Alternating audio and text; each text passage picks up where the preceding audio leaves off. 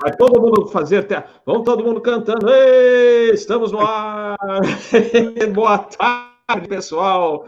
É, olha, já estava falando, o que, que nós vamos contar de historinhas? Eu falei, não, vai todo mundo cantar, mas eu achei melhor, é, como não, nem todos têm seguro de vida, essas coisas, né? A gente cantar aqui ia ficar meio complicado, né? Então eu falei, não, vamos fazer o, o episódio normal, mas boa tarde, senhoras e senhores, bem-vindos ao nosso episódio do segundo aniversário do canal Asa. Aê, aê finalmente!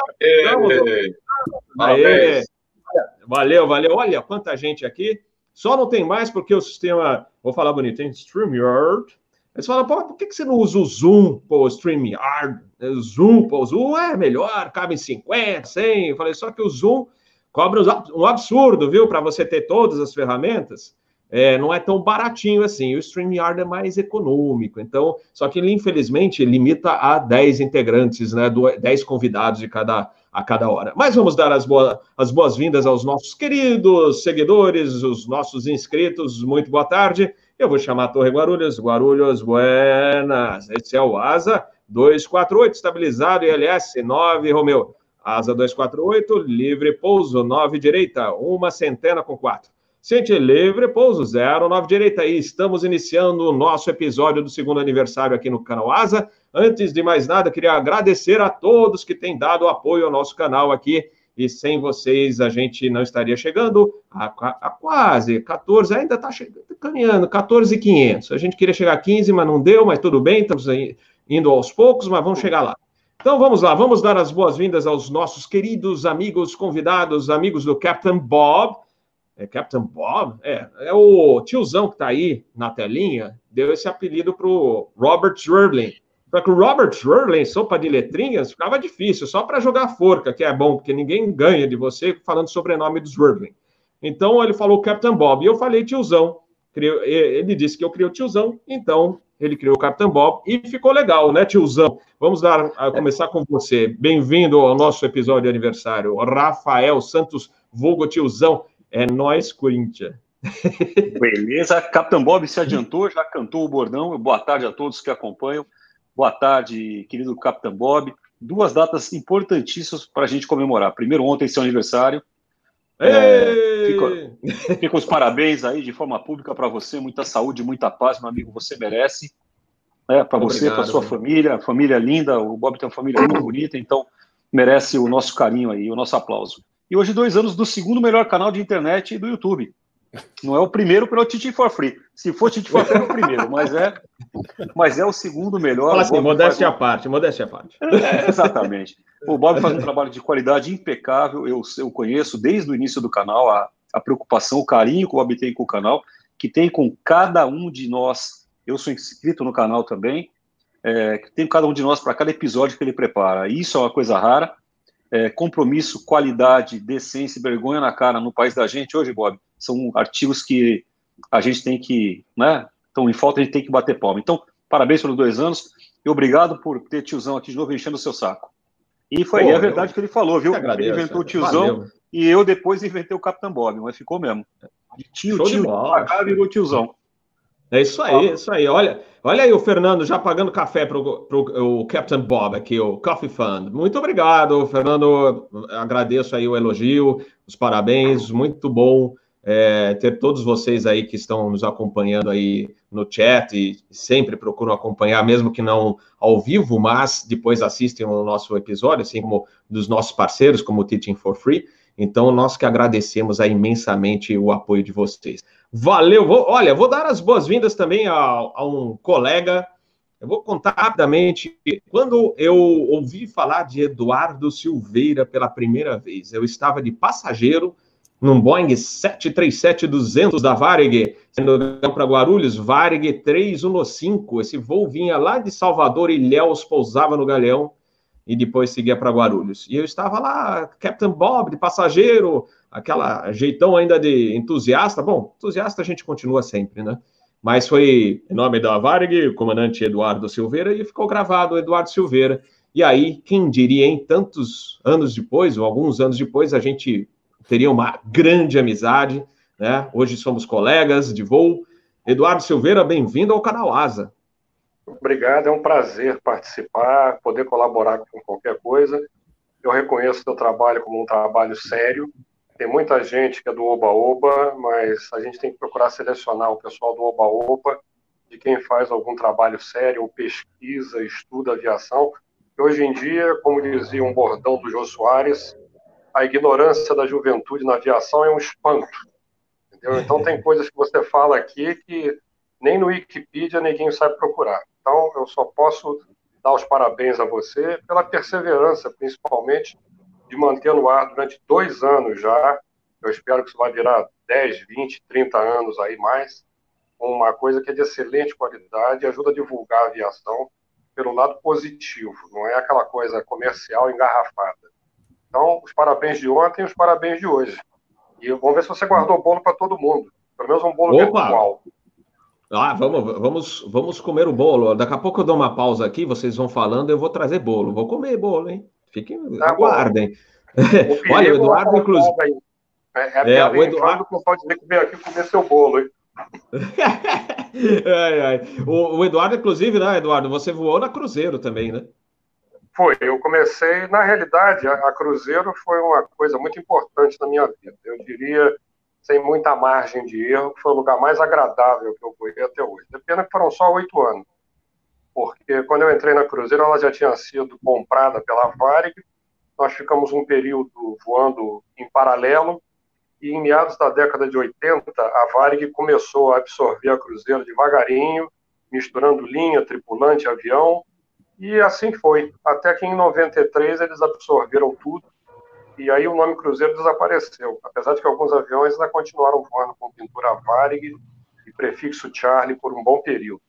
Mas foi uma época bacana. E hoje em dia, quando você fala que voa na Cruzeiro, o pessoal olha para você assim com um olhar assim, estupefação. O que, que foi isso? Pô, vou ter que procurar no Google para não dar furo, entendeu? Mas foi um período que eu acho muito importante, que eu tinha vindo da aviação pequena, né? Eu voei regional, voei agrícola, um monte de troço. E a Cruzeiro foi a que eu guardo com mais carinho até hoje, porque não era uma companhia. Aquilo era uma família que tinha alguns aviões. Era uma companhia pequena. No período que eu voei lá, eles tinham 16 aviões.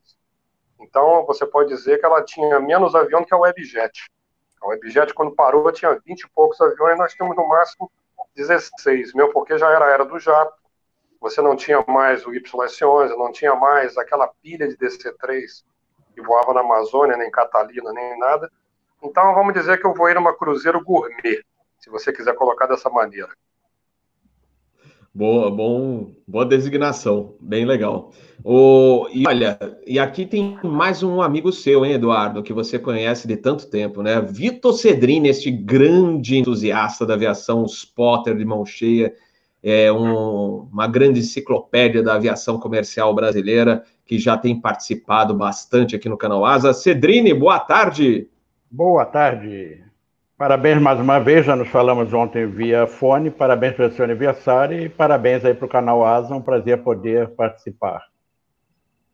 Eu participei já há algum tempo, naquela, naquele início você me convenceu que eu era meio refratário, aquele celular na mão, achava aquilo complicado, mas valeu, valeu. Prazer enorme estar aí com todos vocês. Que bom, que bom que você tem participado bastante aqui no canal Asa, Cedrini. E a gente vai poder aqui trocar figurinha. Hoje o, o episódio é tema livre, então a gente vai falar de aviação. E olha quem está aqui também, que eu conheço de longa data. Na realidade, são duas. Olha, agora acho que são três aqui que tem uma amizade, acho que, é, que se iniciou no, na década de 80. E eu vou chamar o meu amigo Luiz Duarte Amorim Filho, os gigantescos pássaros de prata ganham os céus do Brasil, Amorim Filho. Muito boa tarde, meu amigo Robert. Boa tarde a toda a bancada aí, sabe? Aqui é uma reunião de alta cúpula, sabe? Só fera. Isso, isso é bom porque é, eu, eu, durante a nossa conversa, eu vou explicar algumas coisas que significa a aviação para o povão. Eu trabalho com o povão qual o encanto que a aviação leva ao povão. É um negócio muito interessante. Mas eu tenho o prazer, a alegria de cumprimentar o meu amigo Robert sabe? Eu conheço o Robert, vocês não se espantem. Conheço o Robert, Robert há 40 anos. Ele tinha 10 anos de idade quando ia com seu pai para a prainha do aeroporto de Congonhas para ver aviões, né? Ver aqueles aviões, os elétricos que estavam né, começando aquele, aquele, aquele ritmo da ponte aérea, os, os Boeings 737 100, parou de aviação, o on Eleven da Transbrasil, e, e aquela aviação é, que estava em pleno desenvolvimento. Então, ali na prainha do aeroporto, eu conheci, eu vi o menino lá com um radinho e tal, tal, e de repente eu me interessei e já, tá, já fazia reportagem do aeroporto desde 74 e 80 que eu fui contratado pela Rádio Bandeirantes. Foi aí um boom que aconteceu na minha profissão como repórter de aviação, repórter de aeroporto. Então, o Robert completando 50 anos de idade, eu me sinto lisonjeado, orgulhoso de ter esta amizade com o Robert e esses dois anos desse canal maravilhoso Asa, que é um canal esclarecedor, porque eu tive assim uma experiência quando comecei a fazer as reportagens do aeroporto, é que a aviação naquele tempo só viajava rico. Então era um negócio assim, fechado, muito tipo perto. Mas ao longo do tempo, é, a aviação ela foi abrindo. Para vocês terem uma ideia, eu fazia as reportagens para a Rádio Bandeirantes e tinha um patrocínio que era da Varig. E a Varig, é, naquele tempo, todo mundo viajava em avião, pagava o preço fechado, era à vista, sabe? Não tinha esse negócio de pagar em cartões, pagar em cheque, pagar não. E a Varig criou um serviço de vender passagens pelo crediário. E a Varig me utilizou, me contratou, junto com a Rádio Bandeirantes, para vender, é, fazer a propaganda de passagens a, a crédito. E aquilo me deu um trabalho danado, porque você vendendo no crediário, você iria pegar outra camada mais simples da sociedade. E como se, olha, vende na loja da Varig do aeroporto. Aquilo me causou um problema tão grande que os ouvintes da Rádio Bandeirantes, aquelas pessoas mais humildes, quando eu ia para o aeroporto, não ia na loja da Varig, iam na sala de imprensa. E eles só iam na loja se eu levasse eles. Então eu levava o dia inteiro, saía do meu trabalho para levar uma pessoa que na maioria dos casos, às vezes, não tinha nem condições de comprar passagem, era mais uma curiosidade. Então, e convivi esse tempo todo, e ali foi aumentando a nossa amizade com, com o Robert, e quis o destino, felizmente, que ele, é, ao longo dos anos, é, aí tem a história do, da inauguração do Cumbica, de eu abrigá-los todos da ETA na sala de imprensa, que a Infraero não deixava entrar no aeroporto. Eu abrigava 30 moleques na sala de imprensa Aqui ninguém mexe com vocês. E tantos outros episódios. E o Robert estudou, fez jornalismo, de repente, eu fui um dos incentivadores para ele entrar na aviação, porque ele falava que problema de visão, não ia poder ser comandante. Não, você vai, você vai para os Estados Unidos, você consegue.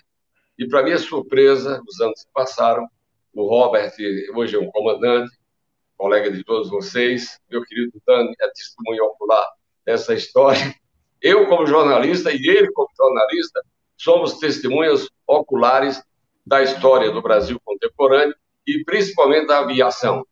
Na Cruzeiro do Sul, já vi nosso colega aí, comandante, trabalhando na Cruzeiro do Sul, eu lembro que tinha o Lopes, o Robert deve lembrar do Lopes, que era, era, era um dos supervisores da Cruzeiro do Sul, aeroviário, cuidar de passageiro, levar passageiro, e ele era muito agitado, então ele chegava na sala de imprensa, Amorim, Amorim, aviation crazy, aviation crazy. Por quê? Está tudo atrasado, aeroporto fechado, é negócio, então aviation crazy. E a gente criou esse jargão, e depois de muitos anos, encontrei há pouco tempo o Robert, o, o Lopes, é, chamava ele de Gardelon, tem um personagem lá do jogo chamado né? e então aviation crazy. Então tudo isso faz parte da nossa história, da nossa convivência, e eu que continuo sendo jornalista, mas não de aeroporto. Eu tenho uma visão, tenho um programa de rádio e tenho uma sessão de aviação, tanto é que criamos, é, vamos inaugurar em breve, aqui no, com o Robert, uma sessão para rádio é, sobre aviação. Vamos criar na, na TV Band um chama uh, podcast que vai falar sobre aviação. Já conversei, conversei com o Robert. E então nós nunca perdemos esse contato nas nossas reuniões da pizzaria, sabe? É muito saudável. Então, parabéns, meu amigo Robert, pelos primeiros 50 e parabéns pelos dois anos e um abraço para todos vocês, meu querido e amigo. Olha, você, o, o Dani, ele é assim uma, vamos colocar o, o vidente, o vidente da aviação está aqui, meu amigo. Temos histórias maravilhosas para contar, né, Dani? Sim, sim. Não, eu. Agora, pessoal, antes da gente é, fazer as demais apresentações aqui, ô Amora, sem dizer quem que você está imitando, só para a gente lembrar, vou pedir um sermão de um, de um antigo cardeal para abrir a sessão aqui do nosso Canoasa. Você lembra daquela imitação sua? do cardeal Eu? Dom, Dom Paulo, alguma coisa. Dom Paulo Evaristo Aves. É, porque então, o Dom Paulo Evaristo é, o, é o cardeal arcebispo de São Paulo. E, e ele era na época do regime fechado, né? Então ele era uma pessoa de muito prestígio, porque eu, como jornalista, é, vivenciei todo aquele tempo difícil para todos, principalmente para jornalista, que era tudo censurado. Né? Tudo tinha censura, não pode falar isso, não pode falar aquilo, a rádio não pode tocar essa música, não pode ter essa novela, era tudo incrível. E o Dom Paulo Evaristo ele foi ele veio de vanguarda de ter esse contato com a sociedade e com o regime que estava em vigor.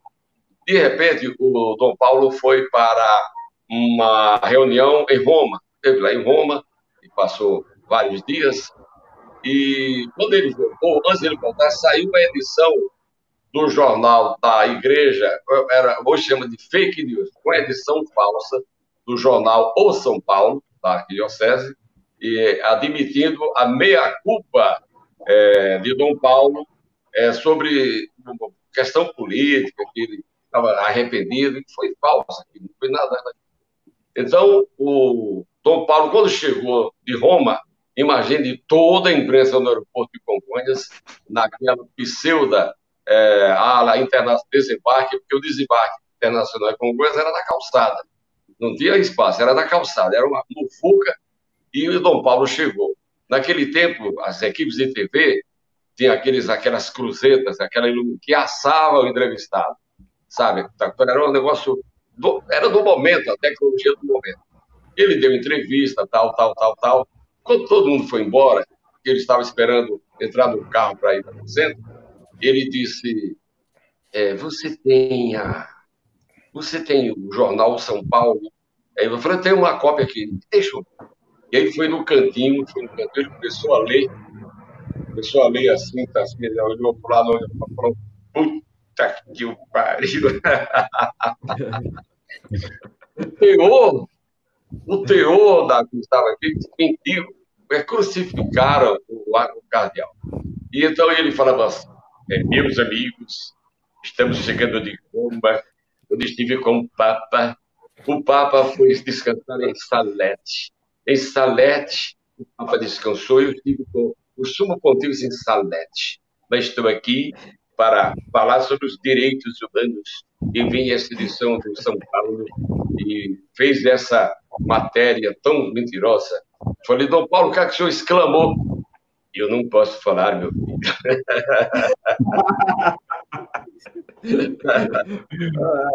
Mas, o, o Amora, é, é, a gente tem essa amizade de longa data, eu já chamo ele de Amora, que é o pessoal que conhece o Amorim de longa data chama ele de Amora. O, o Amora, quando a gente trabalhava juntos na sala de imprensa, né? E aí, vira e mexe, a gente fazia uma imitação e essa do Dom Paulo era assim. É, lembra da nossa amiga Lúcia, que talvez esteja até assistindo. Lúcia, você está meio nervosa hoje. Lembra? Acabava com o estresse na hora da pessoa, mas muito legal. Amorim, vamos, a gente já volta com você. Vou dar as boas-vindas, já que você falou do pessoal da escuta de tráfego aéreo. Vou falar com Dani Glickmanas, que foi um dos fundadores da Associação de Escuta do Tráfego Aéreo, a ETA, que a gente frequentava, o terraço panorâmico do aeroporto.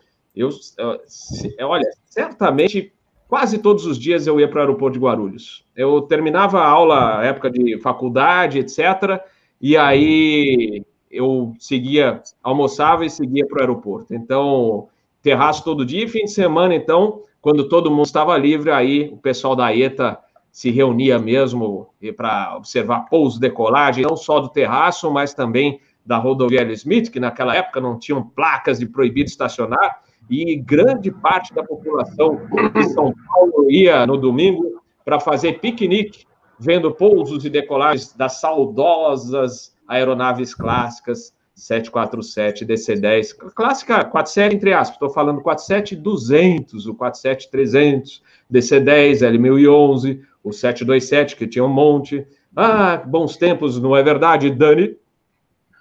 Boa tarde, Robert. Boa tarde a todo mundo. É um prazer estar aqui com, com, com tantos ilustres amigos, né, conhecidos.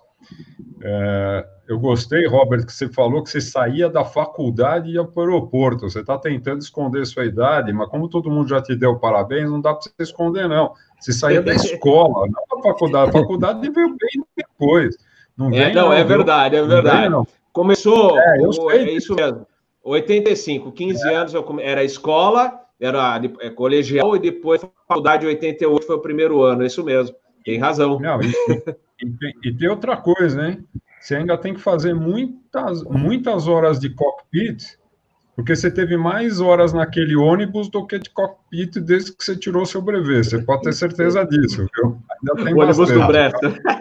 Ah, no Bresta. É Pô, aquilo era uma... Hum. Meu Deus, cada aventura, né? Então, é um prazer estar aqui com vocês. Roberto, é, parabéns pelos dois anos do canal Asa. E agora mais nesse, nesses últimos quatro meses, né, que, que o canal está muito mais intenso.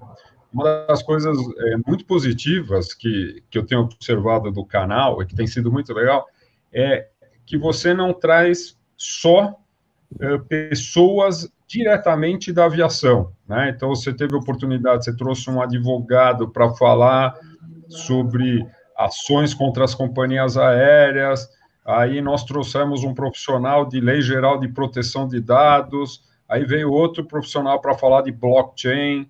Veio, aí eu, eu assisti aquele que você fez agora recentemente com duas psicólogas para falando dos impactos de tudo que está acontecendo. Então, é, é, é embora seja asas, ele dá asas à imaginação, quer dizer, você conseguiu trazer é, o, o, o, não provável, né? Então, você trouxe coisas que, de alguma forma, se conecta com a aviação não diretamente, tá? Então, eu achei, isso tem sido muito legal, né? Como o pessoal que falou até aqui, é, é legal não é, é legal você ter credibilidade, mas não falar mais do mesmo, né? Porque a gente acaba vendo muito.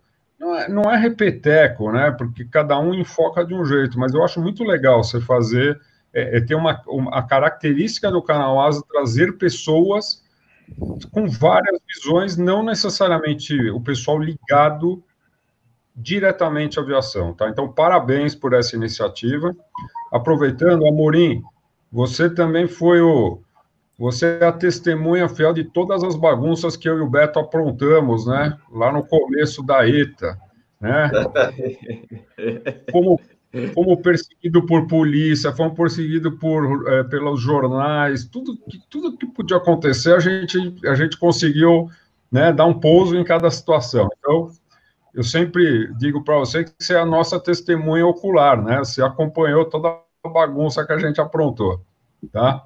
Então é isso, pessoal. É, é, é uma satisfação estar aqui comemorando essa data com você, Beto. Ah, e, ah, e só uma coisa, hein? Ele falou do bolo, mas eu vou aproveitar uhum. para entregar ele. O negócio dele não é bolo, hein, ô Amorinho? O negócio dele é churrasco. Então ah, não vem com essa. Capaz, Entendeu? É churrasco. E ele gostava de churrasco. Ele gostava de churrasco antes de, antes de morar no Rio Grande do Sul. Agora ele gosta muito mais, tá? Então daqui a um ano ele tem que pagar o churrasco, não é bolo, não, viu? É, Olha, é verdade, ele tem é verdade. Viu, o Robert vai ter que alugar, vai ter que alugar um, um avião. Que avião a gente alugaria? Somos em 10? E um caravan ou um, Boa. um Brasília, né? Para gente, ele, para levá-los até Porto Alegre, e Porto Alegre levar até a Serra Gaúcha, para ir na casa dele para degustar esse churrasco. Depois mandar a gente de volta para São Paulo. Que tal a ideia? Não, Amorim, mas tem os ouvintes também. E quem está assistindo ah. também está convidado, gente. Para com isso, por favor, né? Então, é o, o Jumbo 747-200. Pode ser. Ah, ótimo, ótimo. Vai, vamos, vamos falar com mais gente. Olha quem chegou aí. O, esse não é o amigo do Captain Bob. Na realidade, é muito mais que o amigo. Não parece. Olha, tem gente que vai desconfiar. Não é Alfred. O Alfred é meu irmão. Fala, Alfredinho! Acho que ele está sem som. Alô? Alô? Eu acho que eles ele não. Está ele não sem está. Você não acha? É. Vamos ver. Agora acho que eu vou. Vamos aqui. E aí, Alfredinho, tá escutando? Agora? 5 barra 5? Alô? Ih, Alfredinho não. está mudo. Está mudo, mas depois ele volta, depois ele volta. Então vamos passar também para o Sérgio Gonçalves. Sérgio Gonçalves, advogado, empresário, blá, e também plastimodelista entusiasta, amante do Boeing 727. Sérgio Gonçalves, bem-vindo ao canal Asa. Robert, boa tarde. Amigos, um prazer participar mais uma vez. Parabéns, Robert, pelo aniversário mais uma vez. Dei parabéns durante a semana. Parabéns para o canal Asa também, uma alegria estar participando mais uma vez com os amigos, grandes amigos aí já da, da aviação de muito tempo.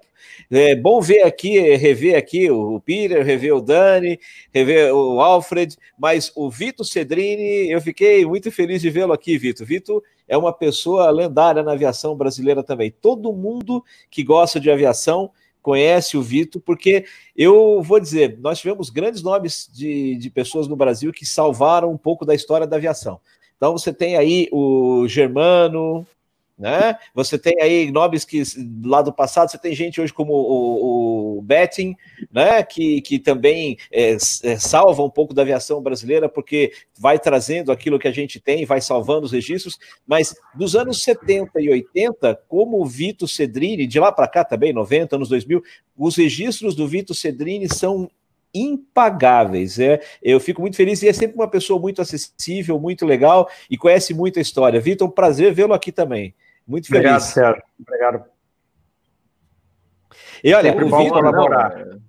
É. Pois é, eu, eu, visitei o Vitor uma vez no Rio, com, na casa dele, fui, fui com o, o Denir, fui junto com o Lineu e acho que estava também o, aquele comandante da, VAS, da Varig, o Caramba, que estava com a gente. E, isso mesmo.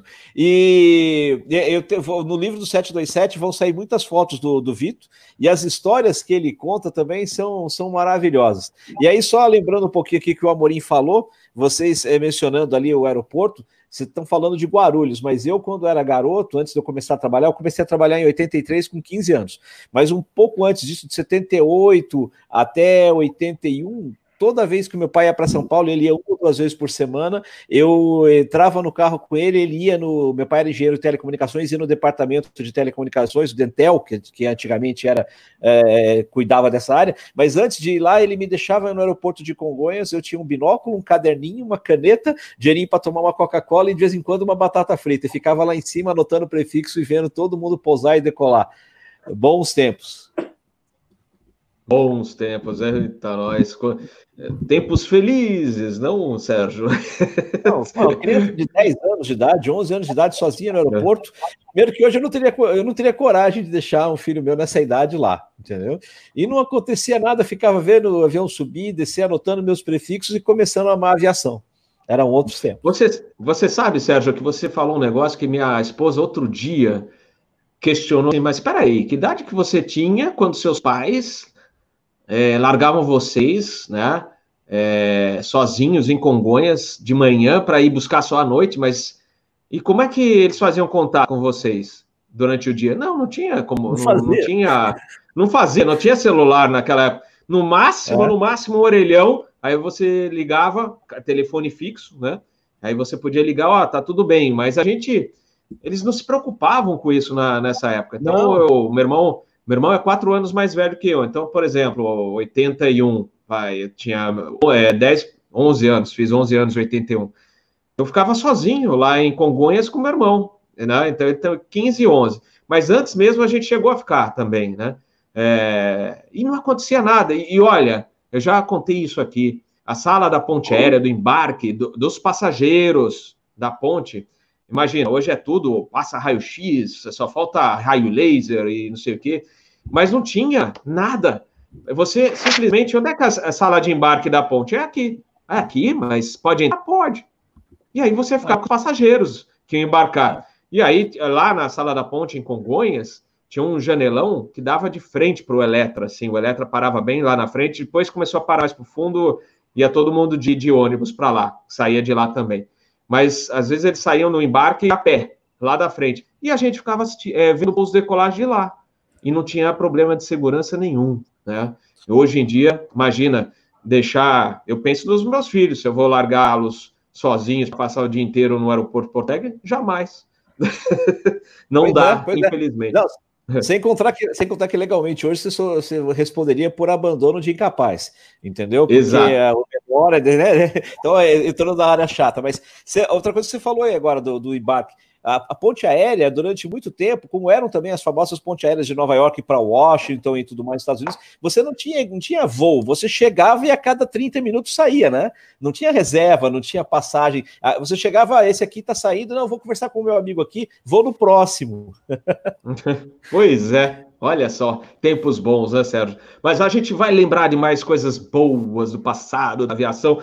Vamos falar, dar um alô aqui. Ô, ô, Peter, já falo contigo. Deixa eu dar um alô, porque o Cassiano tá tão quietinho aqui. Cassiano Cresta, o nosso parceiraço do Teaching for Free, são dois amigos do Teaching aqui, o tiozão, o comandante Rafa Santos e o Cassiano, pela primeira vez aqui no canal Asa. Bem-vindo, Cassiano.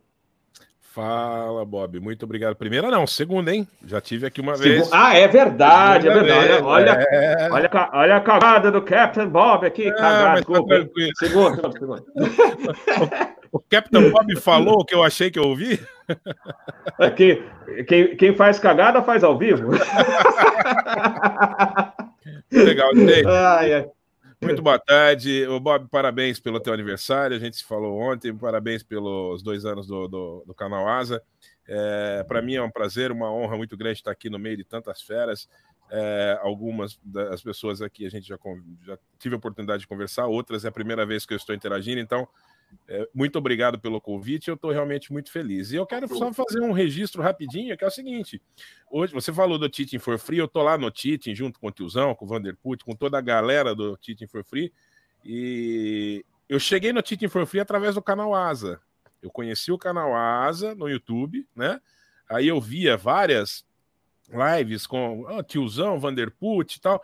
E aí começou, ah, porque a gente tem um canal, Teaching for Free. Eu falei, deixa eu ver o que é isso aí. E aí hoje eu tô lá, faço parte, né? Tô num grupo lá da, do, diretoria de marketing, enfim, a gente está tentando fazer um trabalho legal lá no Tite. Então, eu tenho que indiretamente agradecer a você. Eu sei que você estava lá, eu assisti o episódio, primeiro episódio épico lá da palestra do tiozão na Iacom, você estava lá e transmitiu ao vivo, né? Então você também faz parte dessa história do Tite. Muito obrigado pelo convite. Um prazer estar aqui com você essa tarde. Muito obrigado, muito obrigado. É, e nós que agradecemos aí o seu apoio. Eu estava preocupado aqui porque o, o StreamYard me mostrou aqui, seu, seu microfone está mudo. Eu falei, como? Mas eu não mexi em nada. Mas é, tudo certo. Aliás, por falar em microfone, será que o microfone do tio Fredo, tio Fredo, para os íntimos, é o, é o tio dos meus filhos, então gente, eles chamam ele de tio Fredo. Fredinho, você está no ar já? Vamos ver se Conseguimos liberar o seu som? Como é que está? Alô, alô? Um, dois, três, teste. Não, está. Vamos, ó, vamos. Agora acho que foi. Vamos ver. Agora. Não, e agora? Agora sim, agora vai. Ele está ficando mudo? Como é que está aí, tio Fredo? Nada? Ele precisa não... de alguém para fazer linguagem de sinais do lado dele ali. É, só fazer lá, ó.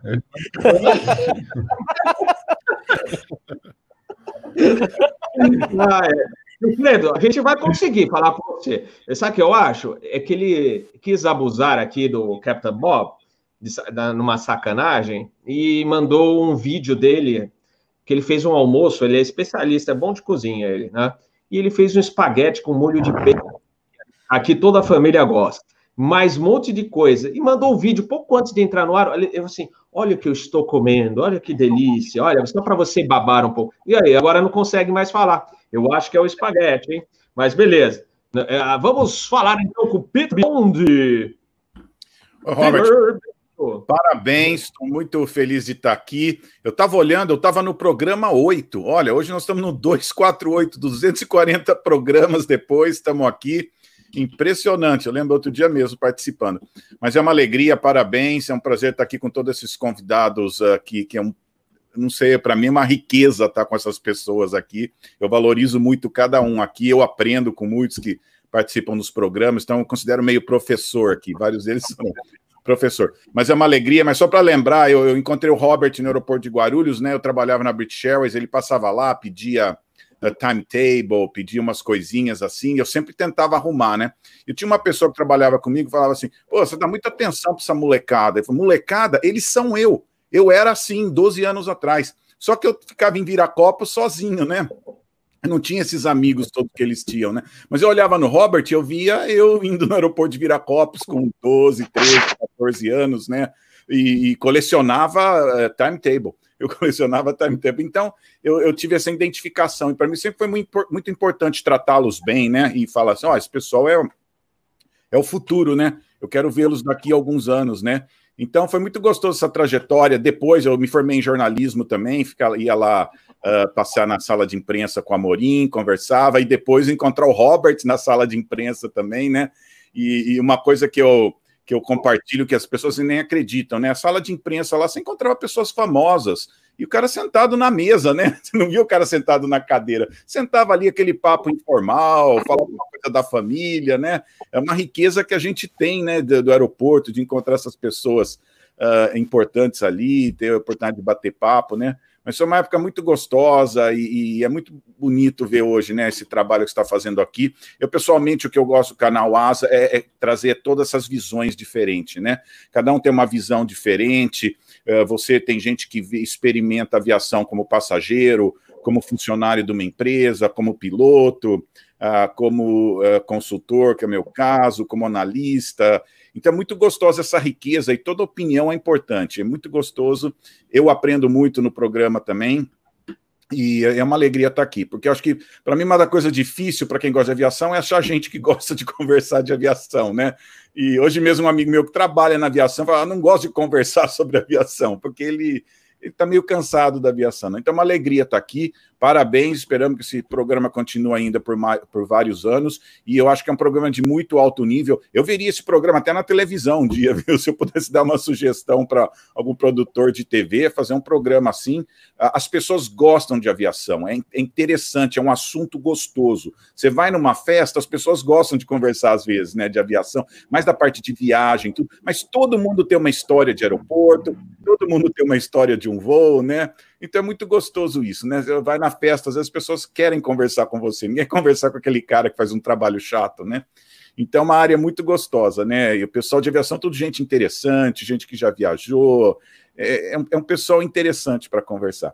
Mas é uma alegria estar aqui, viu? Meus parabéns e que Deus te abençoe ainda por muitos anos. Bob. Valeu, valeu, Pedro. Opa! Manda. Posso dar uma entrada aí, Bob? É, primeiro rever Eduardo Silveira, faz tempo que eu não vi o Eduardo aí já. Quase 20 anos que eu não vejo ele, eu acho. Revelo é muito bom. Você está entregando a nossa idade, aí é complicado. Revelo é muito legal, né? É... Eu estava falando, vocês falando de Congonhas, falando do C27, o Sérgio, né? Falando da ponte aérea do vidro de cá. E eu estava do lado de lá do vidro, né? Era interessante. O Tizão estava sentado dentro do elétrico, amarrado na cadeira. Eu vi tudo isso acontecer do outro lado da janela, né? E deu aquela sensação de déjà vu, sabe? Você pensa, você se lembra, lembrei do pessoal caminhando pela pista, trocando as fichas, né? Cara que embarcava no Eletro, aí mudava de ideia, entrava no do lado. A gente fazia isso bastante, o extra, eu, Eduardo, eu, eu, trabalhando eventualmente, né? Trocava voo na porta do avião ali, né? O cara sai a ponte, ah, vou meia hora, eu tenho que ir ali fazer não sei o que, decola aqui que eu decolo no outro, no teu avião e tal. Então me vi interessante, né? Me vi do outro lado do, do, do assento onde eu estava lá, felizmente ou infelizmente, né? onde eu estava lá sentado, e é muito interessante essa, essa visão do nosso trabalho, do meu trabalho, do Eduardo naquele momento, né? Pelo lado de vocês, isso tudo acontecendo e a gente lá de cá sem ver, sem ver passar. É, foi uma sensação, sensação muito legal, então eu quis destacar essa sensação aí. Show, show. A gente vai lembrar de coisas boas também. Uh, deixa eu ver o que, que eu ia agora comentar. Tinha, tinha alguma coisa para a gente lembrar agora do, do, do passado, mas eu vou. Ah, então já, já emenda aí que eu, eu, na realidade, eu tô, tô tentando ajustar alguma coisa aqui, mas eu tá já, já falo com vocês. Não, vai mas vai falando, Sérgio. Enquanto você lembra aí, é, complementando isso que o Rafael falou agora, é interessante. O mundo, Rafael, é, hoje a gente tem a tecnologia que nos traz coisas maravilhosas. Por exemplo, o Amorim, que eu conhecia de ouvir em rádio, eu comecei a trabalhar em rádio nos anos 80, fui radialista há 15 anos, fiz a faculdade de Direito fazendo rádio, cheguei a coordenador, trabalhei em São Paulo, depois parei e fui somente advogar antes de me tornar consultor de empresas. E a tecnologia é muito boa, mas o mundo hoje é bem mais complicado. Tudo era tão mais simples antigamente, era uma vida muito mais simples, né? A gente vivia e, e, fazia tudo. Você vê, do nosso lado era uma coisa simples, você podia entrar na sala de embarque, e do lado de vocês, como tripulantes, ó, eu vou então pegar aquele ali, né? não é só o passageiro que trocava, eu vou então decolar aquele outro, você vai aqui na frente, eu vou ficar aqui. Quer dizer, isso eu não imaginava. Você vê que interessante, é. Sérgio, como eu falei, o, la, o, lado que você senta dá uma ótica diferente. Você gosta do 727, né? É, eu me lembro, por exemplo, do Charles Juliette Fox, que era um 727 oriundo da Cruzeiro. Eu me lembro, sabe de quê desse avião? Ei. Do Manche. Porque era um Manche de 707. Era o único avião da frota, o 727, que a gente tinha com Manche de 07. Então era um manchão, né? Parecia um timão, o troço. Então é interessante como cada, cada qual sentado em, em cada posição se lembra de uma forma diferente. Mas eu me vi voltando no tempo e me lembrei da, a fila da ponte era no Eletra, o pessoal andando ali, a gente brincava, né, que não tinha assento marcado. É, o pessoal contava assim, 1, 10, 9, 8, 7, abriu a boiada. Aí saía os caras se atropelando, né? Cotovelada, chute para entrar primeiro pela escada, era muito interessante. É, a gente baixava, abria a janelinha, às vezes ficava lá olhando assim, né, com a cabeça para fora. Muito, essa sensação é impagável mesmo. Então, falando de, de, poder sentir de novo. Falando de Eletra, ó, tô fazendo olha lá, um olha lá, olha lá, peraí, deixa eu, deixa, eu, deixa eu dar o zoom aí para você. Tô, tô fazendo aí, um Eletra aqui, olha hein? só. Um Eletrosal, fazendo, olha. Esse, esse Não, vai ser um 44, vai ser um Braniff, vai ser um laranja, November 9706, Charlie. Bonito, bonito, bonito avião, belo avião, viu? Belo avião. É um mesmo. belo avião, é um belo avião. É um shape gostoso. E aí vai dando essas lembranças. Eu vou vendo ele aqui, vou lembrando de Congonhas. Muito bom. Legal, legal. Olha, agora eu, me, eu lembrei o que eu ia falar agora há pouco. É que tem um cara no chat que daqui a pouco a gente vai puxá-lo aqui para bater um papinho. Que ele, a gente vai ver se consegue a conexão, que a, a conexão tá difícil. O Alfred, que é o meu irmão, tá, tá com dificuldades lá também. Mas é o Lori. O Lori tá no bate-papo. O Lori era aquele controlador de voo do controle São Paulo que falava assim: Varig 605, continue subindo, subindo sem restrições para o nível 100. Então é, é, uma, é um dos grandes craques do controle São Paulo, fizeram história lá na, no app São Paulo, na torre também. Então a gente lembra do Soares. Aliás, Soares, ó, estamos rezando e para você melhorar o quanto antes. O nosso grande mestre Soares pegou o coronavírus, está na casa dele, se restabelecendo, mas a gente está torcendo aqui para que você logo retorne aqui ao, ao quadro aqui do, do Fly Safe ou num bate-papo e principalmente esteja bem, né? Que é o mais importante de tudo, é que a saúde esteja em dia. Então, Soares, o nosso grande abraço. Lori, bem-vindo a bordo. E daqui a pouco a gente bate um papo com você, a gente vai tentar puxá-lo aqui. Pedindo desculpas mais uma vez para o pessoal, que o StreamYard é meio limitado. Então, a gente está. É, vai fazer tripulação de revezamento. Às vezes sai um, volta, aí coloca outro, sai um, então a gente vai, vai revezando aqui. Beleza, pessoal? Então vamos lá. Aliás, Dani Glickmanes, o que, que aconteceu agora no, no centro de controle de Recife que você estava alvoroçado? eu estava ouvindo com o centro lá Recife, e aí é, o controlador começou a falar para as aeronaves que o aeródromo estava impraticável, mas joguei no grupo, o pessoal falou, nossa, nossa, mas não vi se alguém respondeu, ninguém falou nada. E agora há pouco eu ouvi eles estavam aproximando, então foi muito pouco tempo que eu acho que ficou impraticável. Deve ter acontecido alguma coisa não grave. Tá? Ah, o, o Amorim, gente... como, é, como, é, que o Amorim, Fala. como é que o Amorim daria essa, como é que o Amorim daria essa notícia, o Robert? Opa, vem aí, vem Amora. vamos, vamos lembrar, lembrar do Amorim é, repórter setorista da Rádio Bandeirantes, diretamente do aeroporto. Aeroporto. É com você, Amorim Filho. Muito obrigado, Robert. Olha, antes de eu fazer essa, essa locução para reviver aqueles bons tempos, para todos os senhores aí, é, peritos da aviação, comandantes, tripulantes, ex-comandantes, jornalistas, meu querido Dani, esse cara, que contar essa história desse cara, é, notícias de furos de reportagens internacionais através do meu amigo Dante, do Robert e toda a moçadinha. Mas, por falar no aeroporto de Congonhas, eu sempre tive um carinho muito grande pelo aeroporto. Eu fui para lá em 74, fui trabalhar para a Rádio América, que era o patrocínio que a rádio tinha da Trans Brasil. Era o trabalho mais curto do mundo. Eu tinha que entrar com dois boletins ou três de manhã para falar que o aeroporto está aberto, está funcionando e tal, se tem aeroporto fechado e Transbrasil. Então, quer dizer, então era. E ali eu tive o primeiro contato com o aeroporto. Eu confesso que eu não gostei do ambiente do aeroporto, sabe? Eu falei, nossa, isso aqui é. Mas depois eu fui contratado pela, pela rádio, rádio Nacional Globo, que era a Rádio Excelsior, e para ficar no aeroporto. Aí então eu fiquei de 75 até 80. Quando em 80 eu fui contratado pela Rádio Bandeirantes, pelo grande jornalista que perdemos agora esses dias, José Paulo de Andrade, do Pulo do Gato, e o maior nome do jornalismo de rádio do Brasil, um grande amigo que convivi também 40 anos com ele, e estou muito é, triste com a passagem dele para outra dimensão. E morreu por causa da pandemia. Mas, para falar para os senhores, que eu comecei a trabalhar no, no, na alma do aeroporto, no dia a dia do aeroporto. Desde você conversar com o carregador, conversar com a garçonete da lanchonete, conversar com o pessoal do, da, da aviação, comandante, ex-comandante, pessoal do balcão. Então, eu senti o aeroporto. Então, eu cheguei à conclusão de como era que Congonhas funcionava. Aquilo era uma bagunça generalizada e funcionava. Eu lembro que a VASP é, trouxe, quando estava adquirindo aqueles Airbus, e vieram, alguns técnicos, engenheiros da, da, da, da Airbus. Eles vieram ao Brasil, e quando o avião estava chegando em São Paulo, lá na, no avião, o francês perguntou: aquilo ali o que é? é o aeroporto de Congonhas. Nossa, no meio da cidade, é lá que nós vamos pousar. O quê? E eles ficaram no aeroporto para uma visita de dois dias. Os caras ficaram cinco. E então na VASP, por que vocês. Eu quero saber como é que isso aqui funciona. Inacreditável.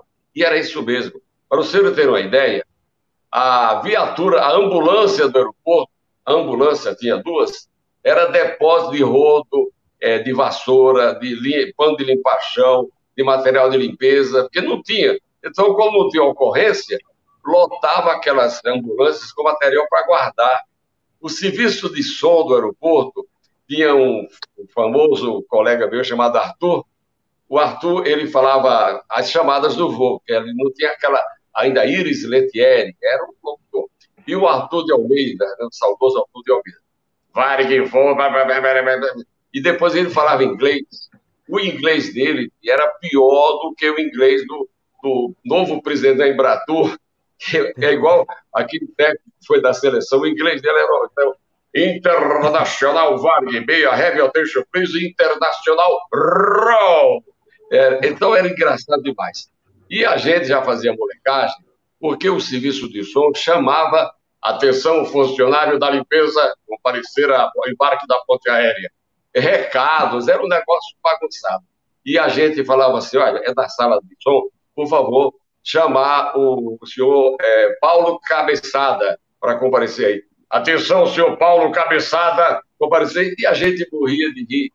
E, certa feita, é, tinha um funcionário da, da, da, era da ESP, não era, era, não, não era da ESP, era, era o Departamento de Aviação do, do, do Estado de São Paulo, não, não, existia ainda, era da ESP, não existia infraero.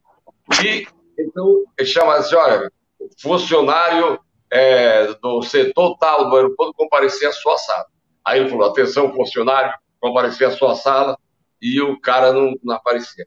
Na terceira vez ele falou, atenção, funcionário, comparecer à sua sala, oh, pelo amor de Deus. Isso todo mundo ouviu. Então imagine como era aquilo. Mas era gostoso, aquilo era bacana demais. Então foi quando eu comecei a ganhar interesse pela vida do aeroporto, pelo dia a dia do aeroporto. Olha, eu tenho histórias, histórias, histórias fantásticas do testemunho diário daquilo que era Congonhas. Para se ter uma ideia, quando inaugurou Guarulhos, que mudou tudo. A gente ali era tudo amigo, tem as meninas que trabalhavam nas empresas aéreas, a gente namorava, saía para piquenique, saía porque a gente chama de balada. Era uma amizade. Quando inaugurou Guarulhos, acabou, porque o aeroporto é longe todo mundo preocupado para pegar o ônibus meio-dia para voltar para São Paulo. Quer dizer, então perdeu aquele, aquele encanto do nosso dia a dia. Quando a Rádio Bandeirantes é, fez um convite assim, sutil para ir trabalhar no aeroporto como repórter, eu, eu saí, eu vou os primeiros dias. E o nosso saudoso Zé falou, não, você vai. O cara me enrolou e eu terminei ficando.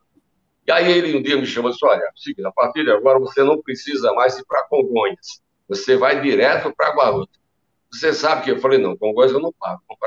Pô, não, você, rapaz, me deu uma crise de choro, mas eu chorei igual uma criança. Eu falei, eu não largo Congonhas, eu vou para Congonhas, eu quero ir para Congonhas. Então, que, qual foi a solução? Eu ia com o meu carro, né, fazia o programa de madrugada, o programa de forró, ia para o aeroporto, fazia o pulo do gato, primeira hora, os boletins, sabe? E quando dava as 8 horas, aí, não, 9 horas, fazia o jornal Gente. Às 9 havia um, um motorista da Rádio Bandeirantes, me levava para o aeroporto de Cumbica. Aí eu ficava em Cumbica até 6 horas da tarde. Aí outro motorista ia me buscar, me trazia para Congonhas e eu não ia para casa.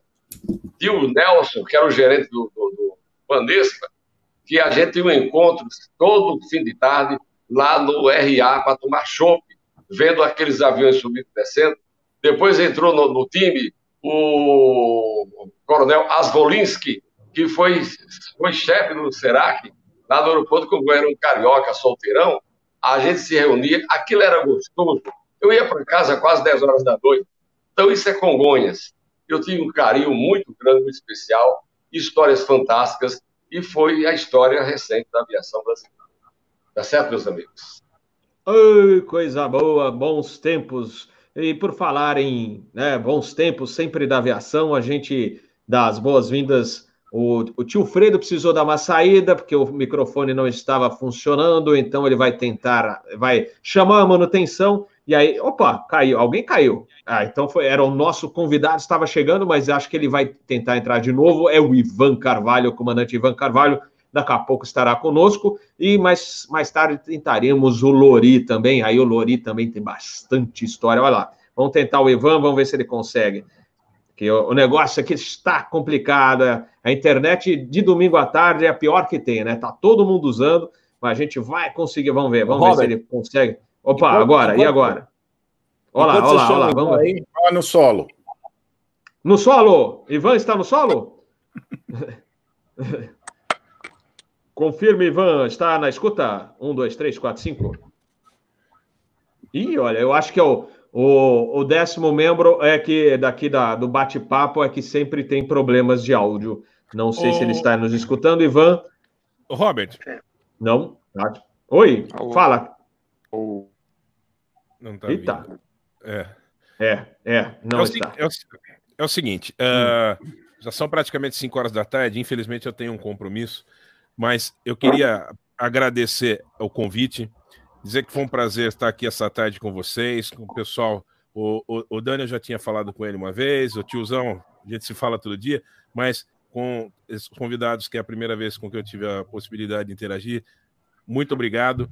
Uh, eu vou me despedir, vou dar espaço aí para você chamar mais gente para confraternizar. Quero te parabenizar mais uma vez pelo seu aniversário, pelo aniversário do obrigado, canal, obrigado. dois anos, subindo aí, né? Vamos praticamente 15 mil inscritos daqui a pouco, né? E fazer dois jabazinhos aqui também, tá? O Tite for Free daqui a pouco vai completa dois anos também, agora, se não me engano, no mês de agosto. E aproveitar que o comandante Ivan Carvalho está entrando aqui conosco sábado, no próximo sábado, dia 25. Anotem.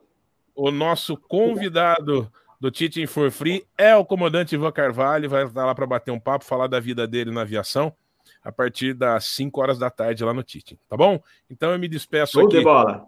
De Obrigado, Cassiano. Valeu, valeu. Eu, gente, eu é que agradeço. A gente está tentando chamar mais gente, vamos ver. Mas se você quiser voltar, está aqui a, o canal está aberto para você retornar ainda hoje, se você tiver um tempinho. Perfeito. Se Até que horas que você vai com a live? Vai fazer uma live aí de umas quatro ou cinco horas? Não, não, não, senão eu um cartão, cartão amarelo ou vermelho aqui em casa. É, é, lá no que a gente faz de vez em quando. Gente, muito obrigado, uma boa tarde para vocês, viu? Valeu, Nossa. valeu, Cassiano. Vamos ver se o Ivan consegue agora. Vamos lá. Uh, Ivan. Oi. Fala, Cedrini. É, o Ivan tá ah, com Vocês falaram tanto de Congonhas mas uhum. eu pouca gente talvez saiba que a minha vida de aviação começou em Congonhas, que eu morei perto de Congonhas. É, eu também ia para Congonhas sozinho, não com 11 anos, tá? Mas com uns 14 e 15.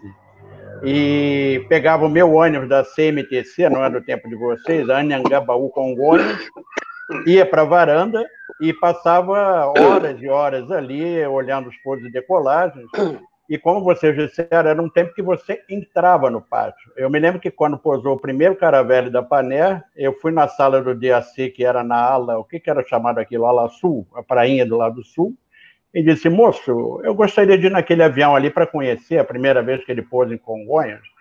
Aí o rapaz do DAC me disse, olha, meu filho, você atravessa com cuidado, se vier algum avião, você espera passar, vai lá ver o avião e volta. E assim foi. Eu conheci o cara velho da Panela por dentro, fui e voltei sozinho, sem acompanhante. Isso não causava nenhuma, nenhum tipo de problema. Isso hoje seria missão impossível, correto? Você jamais Até teria o... acesso a uma aeronave do modo que eu tinha. E eu entrava para o pátio pela lateral, onde tinha, tinha o pátio da VASP, aquele lá no alto que você viu os aviões. Havia uma subidinha à esquerda, que eu ia por ali a pé com o meu livrinho, como contou o Sérgio, com a caneta, ia anotando as matrículas de modo discreto, porque eu já era conhecido como louco, porque eu gostava de avião. Então eu tenho eu tenho meu fleet list da época guardado, manual. Eu anotava a matrícula, o tipo de avião e a empresa, ia percorrendo o hangar da Cruzeiro, o hangar da Sadia, e depois ia ali onde tinha os bombeiros, entrava por ali e daí eu ia hum. para a varanda. Tempos muito bons, realmente. Tá? Uma pena que eu era sozinho, porque não existia tantos interessados como tem hoje. Tá? Então não tinha muito com quem trocar ideia. E a cereja do bolo era ver a decolagem do Caravelle. Isso era o top of the line, entende? Você vê o Caravelle decolando, a gente ficava naquela varanda lá de cima, uh, acompanhando, parecia jogo de, de ping-pong, que todo mundo vai com o rosto para o mesmo lugar, até ele decolar. E aquilo você estava com a sua tarde ganha, voltava para casa, uhum. feliz da vida, porque tinha passado horas em Congonhas. Sem nenhum tipo de problema, tá? Sem nenhum não pode, isso não. Não havia esse tipo de problema, né? Como contou aí o, o Sérgio. Bons tempos de aviação. Mas vamos lá, deixa os outros falarem, que eu falo demais. Se der corda. Não, eu, eu, eu, me lembro, eu me lembro, oh, oh, só falar, eu me lembro do Soares. Se o Soares estivesse na torre vendo a decolagem do Caravelli, meu Deus, vai! Uh, decolou! ai, ai, Robert, vai lá, fala, olha, Dani. Ah. Olha que interessante, né? Tem o comandante Eduardo aí, que foi cruzeiro, e, e uma das coisas mais legais que aconteceu, eu tô, eu tô linkando o que o Vitor está falando e com a companhia que o Eduardo trabalhou a cruzeiro, porque durante muito tempo o avião que o maior avião que tinha em Congonhas era o 727 200 da VASP e o da Aerolíneas, que era o famoso Aerolíneas 221, né? E aí, um dia, sábado, era uma uma e meia da tarde, me aparece um avião da Cruzeiro muito maior do que um 727-200. Era o Papá Papá Vitor, o, o, qual que era o, o prefixo? O, o, Airbus, o 300 da ah, Charlie Cruzeiro. Charlie Lima Alfa, Charlie Lima Bravo. É. Isso, exatamente. Aí, na hora que ele passou, eu falei, gente, não é possível. Eu vi um 737 maior, porque não era, a gente não conhecia ainda Airbus, né? Então, eu falei, não, não é possível. Aí eu fiquei brigando comigo mesmo, porque não adiantava eu falar para minha mãe, para minha irmã, que acabou de passar um avião maior. Ninguém ia falar, o cara é mais louco do que todo mundo imaginava. Passa cinco minutos, quem que passa de novo? Ele. Mais cinco minutos, quem passa? Ele. Ele ficou um sábado à tarde fazendo toque arremetida em Congonhas. Na quinta, na quinta ou na sexta vez que ele passou, eu falei, eu vou, até, eu vou correr até Congonhas eu, eu a, aquele dia eu fiz um negócio feio, porque eu peguei o dinheiro, o primeiro dinheiro que não era meu da carteira de alguém, falei, eu vou pegar um táxi. Eu tinha que ir de táxi, porque eu não sabia se dava tempo de eu chegar. Ele ficou a tarde inteira fazendo toca arremetida, mas um, um Airbus a tarde Nossa. inteira fazendo toca arremetida. Então, é assim, e eu lá no, eu lembro no terraço, eu olhava, eu não acreditava, e as pessoas que estavam ali falavam, acho que esse cara tem algum problema acho que é melhor chamar segurança, né? Coisas que só a gente, né, Vitor? É a mesma coisa, você foi lá ver o Caravelle e eu fui ver um Airbus A300 pela primeira vez na minha vida. Então, só para dizer, as maluquices, né? E provavelmente o Amorim também, naquela época, você devia estar em Congonhas, né? Porque eu acho que isso foi o que, Roberto? 81, 82? 80. Sim. É, o 80, A300 né? chegou, é, chegou por essa época aí. Não, tem, um, tem, uma, tem um adendo aí. Hum. A Cruzeiro, tem, um espaçozinho aí. A Cruzeiro começou Opa, a operar o Airbus em 1980. Ela foi a primeira companhia brasileira uhum. a operar avião fabricado na Airbus. Foi em 80. Em 82 chegaram os da VASP. Da Cruzeiro e da Varig, eles vieram numa sequência 80 e 81. Chegaram os quatro, eram quatro aviões só.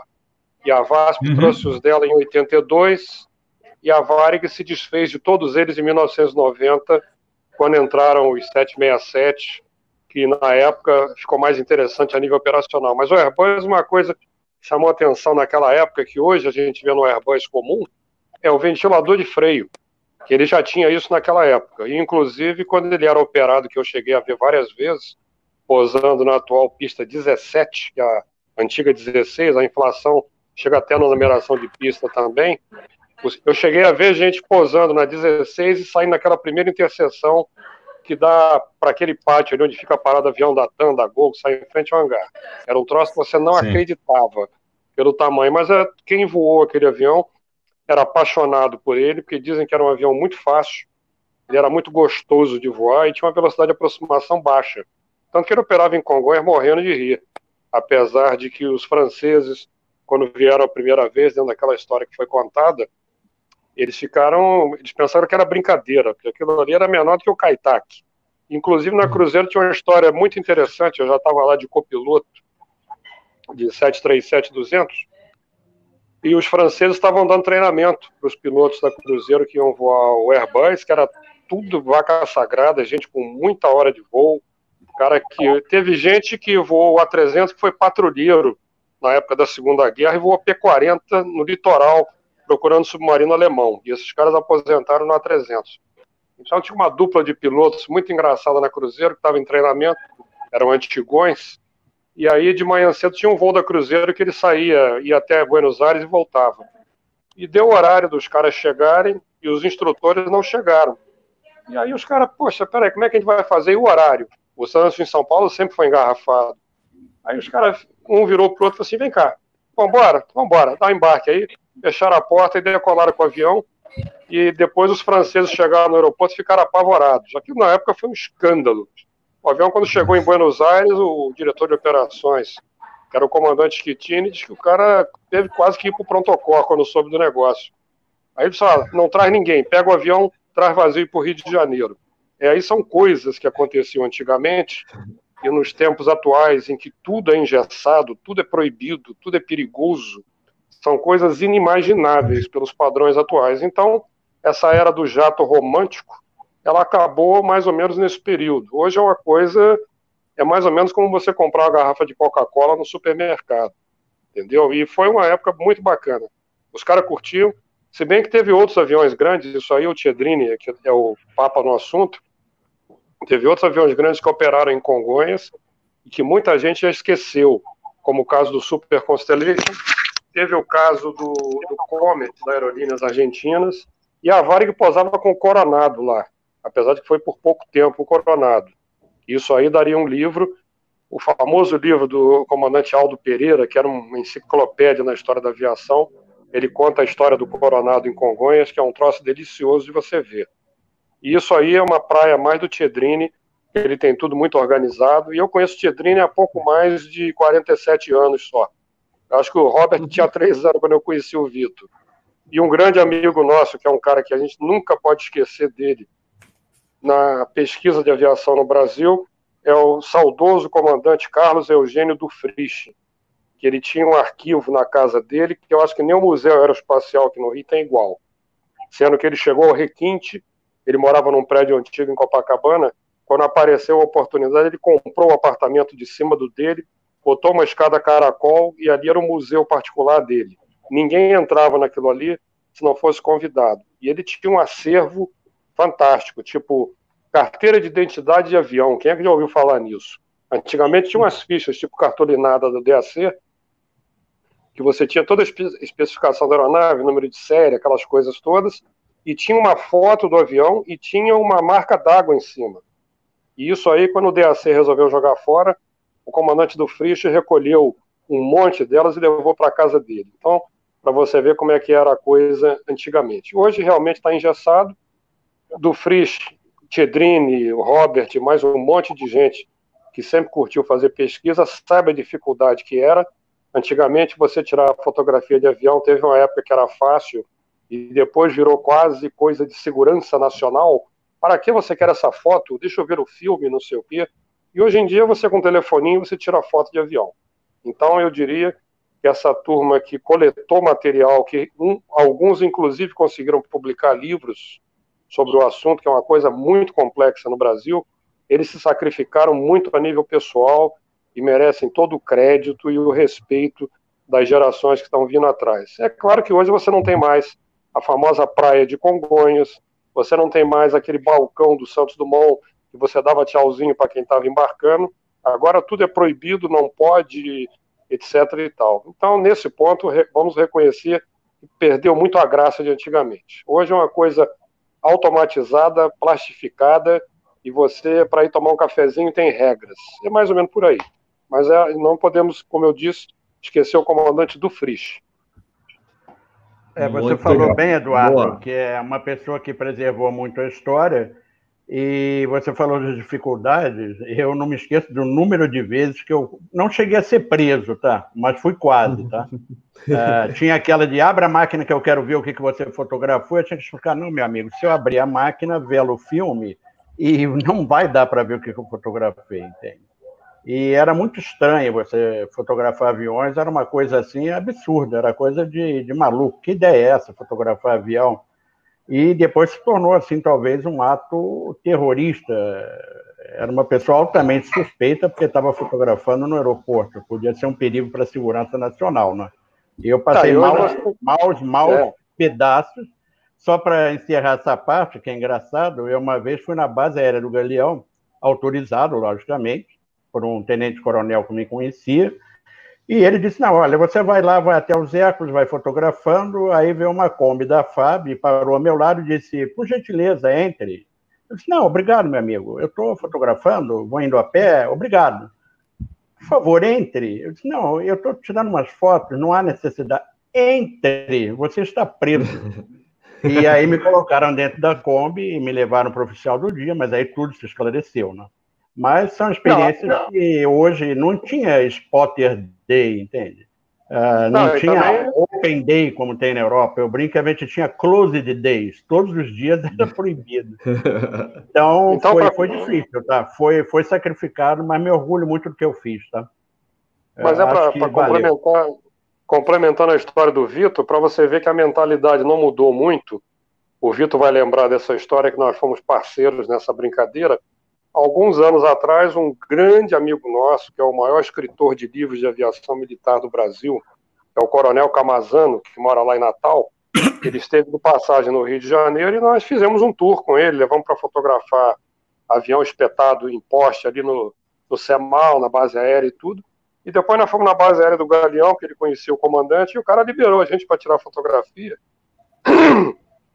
E nós entramos no hangar onde tinha um monte de AMX desmontado, que provavelmente não iam mais voltar a voar, e saímos inocentemente fotografando, até que apareceu um tenente apavorado, quase com a mão na cintura para tirar uma arma, que o Camazano já estava ah, reformado na Força Aérea e não estava de uniforme. Então aquilo ali para eles foi um escândalo. Você entrar no hangar onde estavam guardadas as, as carcaças de AMX.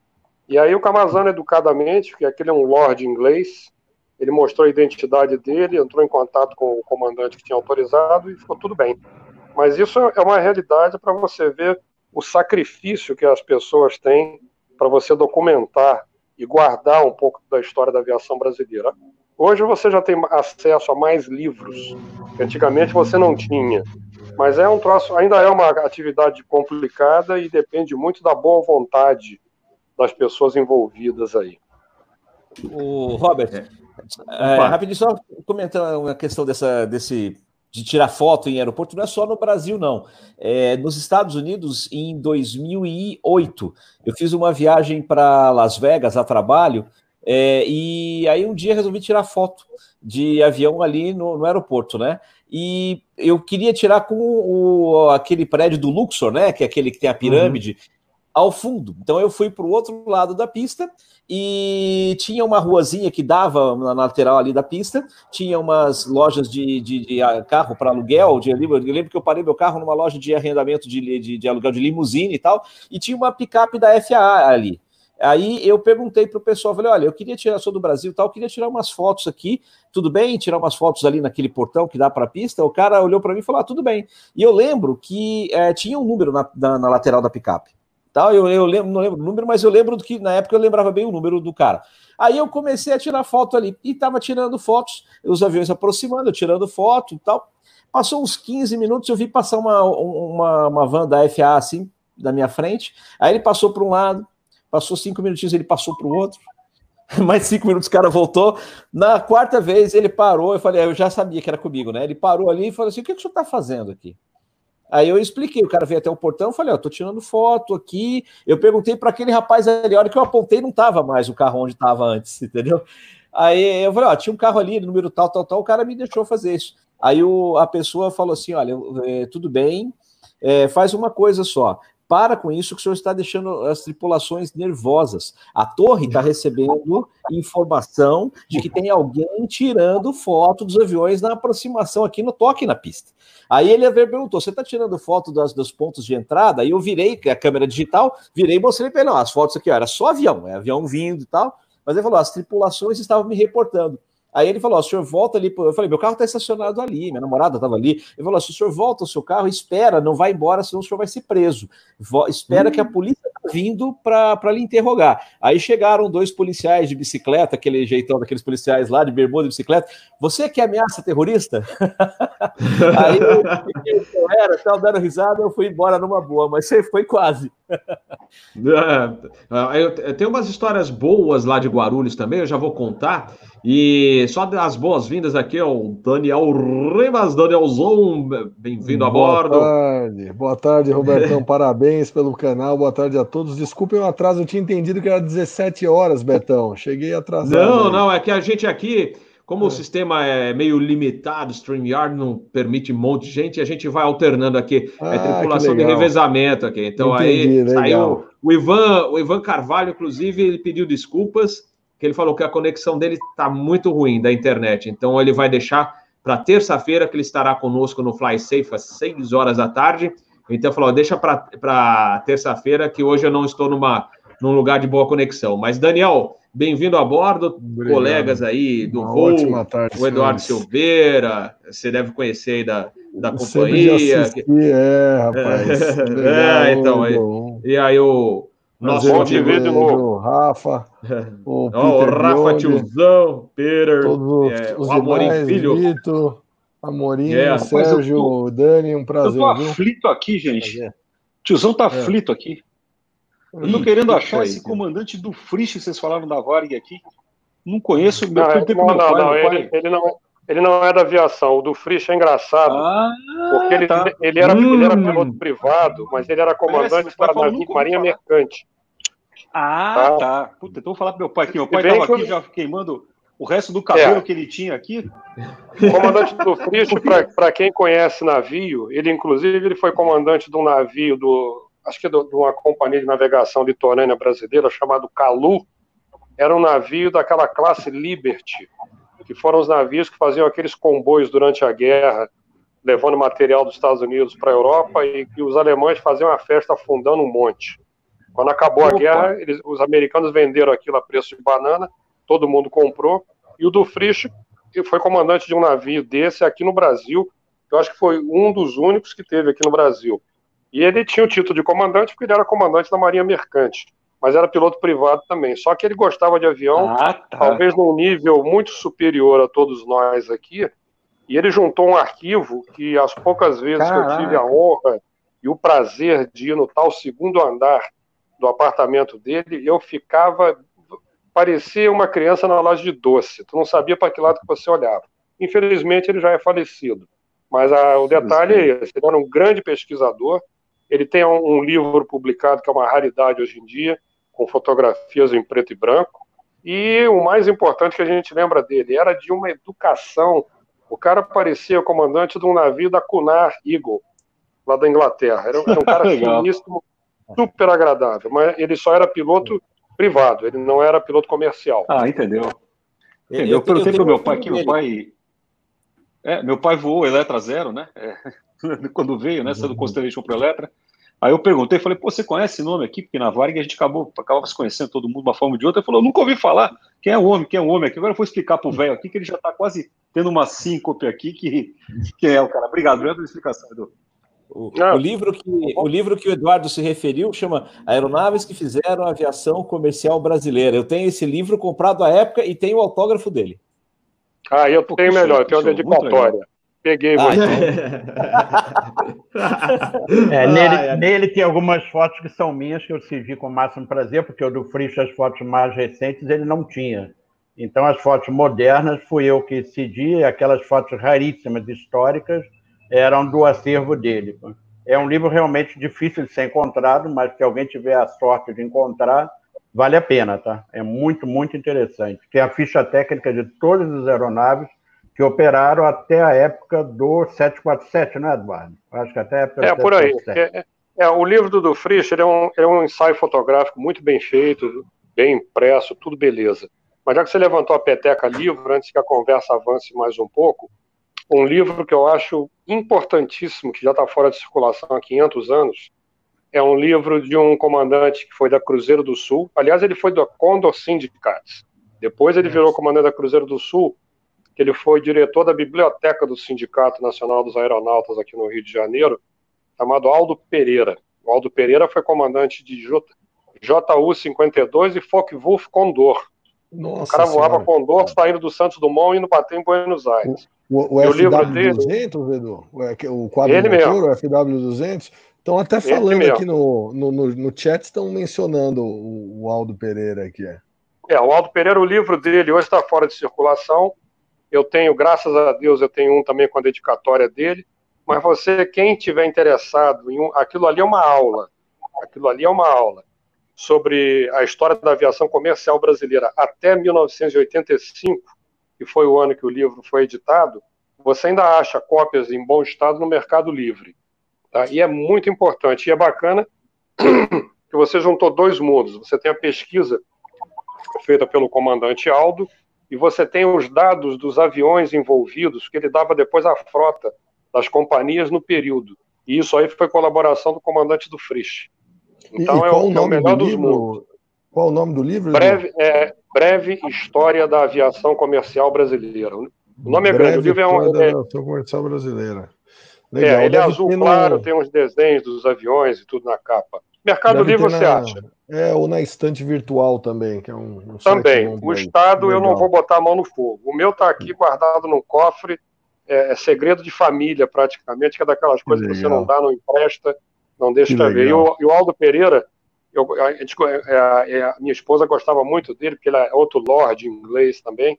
O Aldo era engraçado, porque ele contava as histórias dele aproximando de JU 52 para posar em Curitiba Aí ele abria a janela lateral do JU, ele tinha já uma estopa, ele passava no para-brisa para tirar as manchas, os pingos de óleo do motor da frente que jogava no para-brisa para poder continuar a aproximação. Que fantástico. Aquele é, ele voava o JU, né? É, é e uma pena, né? E foi jogado o FW fora 200 era, era um avião maravilhoso, né? achava lindo aquele avião com a pintura do é, Sindicato Condor. É, e o Aldo, inclusive, ele me deu de presente, eu tenho guardado também nesse cofre secreto. Eu tenho dois uhum. botões do paletó da Sindicato Condor que ele me deu, que é de plástico preto. Parece o emblema uhum. antigo da Lufthansa. Muito bacana. É uma pena, que foi legal. outra perda triste que nós tivemos também. Mas o livro dele, é. para quem quiser pesquisar aviação comercial brasileira em termos de dados históricos, é importantíssimo esse livro. E não é um legal. livro chato. Porque tem uns livros aí que você, na na segunda página você já está dormindo. Legal, é, belíssima dica. É. Pessoal, eu estava lembrando, vocês estavam comentando da, das fotografias, né, da, da, do, da aventura de fotografar em certos aeroportos. É, tem o outro lado, né, que eu lembro de um papo que eu tive com o Alberto Fortner, talvez alguns de vocês conheceram ele, grande é, redator da revista Flap, fotógrafo, e também era pessoa de máxima educação, um cara sensacional. E, e aí ele contando que numa viagem para os Estados Unidos, passeando, ele é, é, engraçado isso, que ele guardava uma escadinha no carro dele, né? Para quando chegasse em qualquer aeroporto, se ele achasse alguma coisa interessante e quisesse fotografar, ele montava a escadinha, subia para tirar foto por cima do muro, né? E aí, certo, certa vez ele dirigindo lá nos Estados Unidos, de repente ele olha, tinha um Constellation da, da, estacionado assim, ele falou, meu Deus, que absurdo, um Constellation aqui, peraí, aí ele, é, e aí ele parou o carro lá, monta a escada aqui, não estou conseguindo, monta a escada de lá e tal, aí ele conseguiu, de longe assim, mas tirando, ele falou, não, quero registrar esse, a, a, o Constellation e tal, nisso aparece o segurança do aeroporto, Aí falou: O que, que o senhor está querendo aí? Ele falou assim: Não, é, olha só que magnífico esse Constellation, eu preciso registrar. Ele falou: Mas por que que, por que, que o senhor está fazendo isso de monta escada, que coisa esquisita? Ele falou: Não, mas como é que eu vou fotografar? Ué, vai lá. Eu falei, Como vai lá? Não, você não quer tirar foto do avião? Pode ir lá, estou autorizando.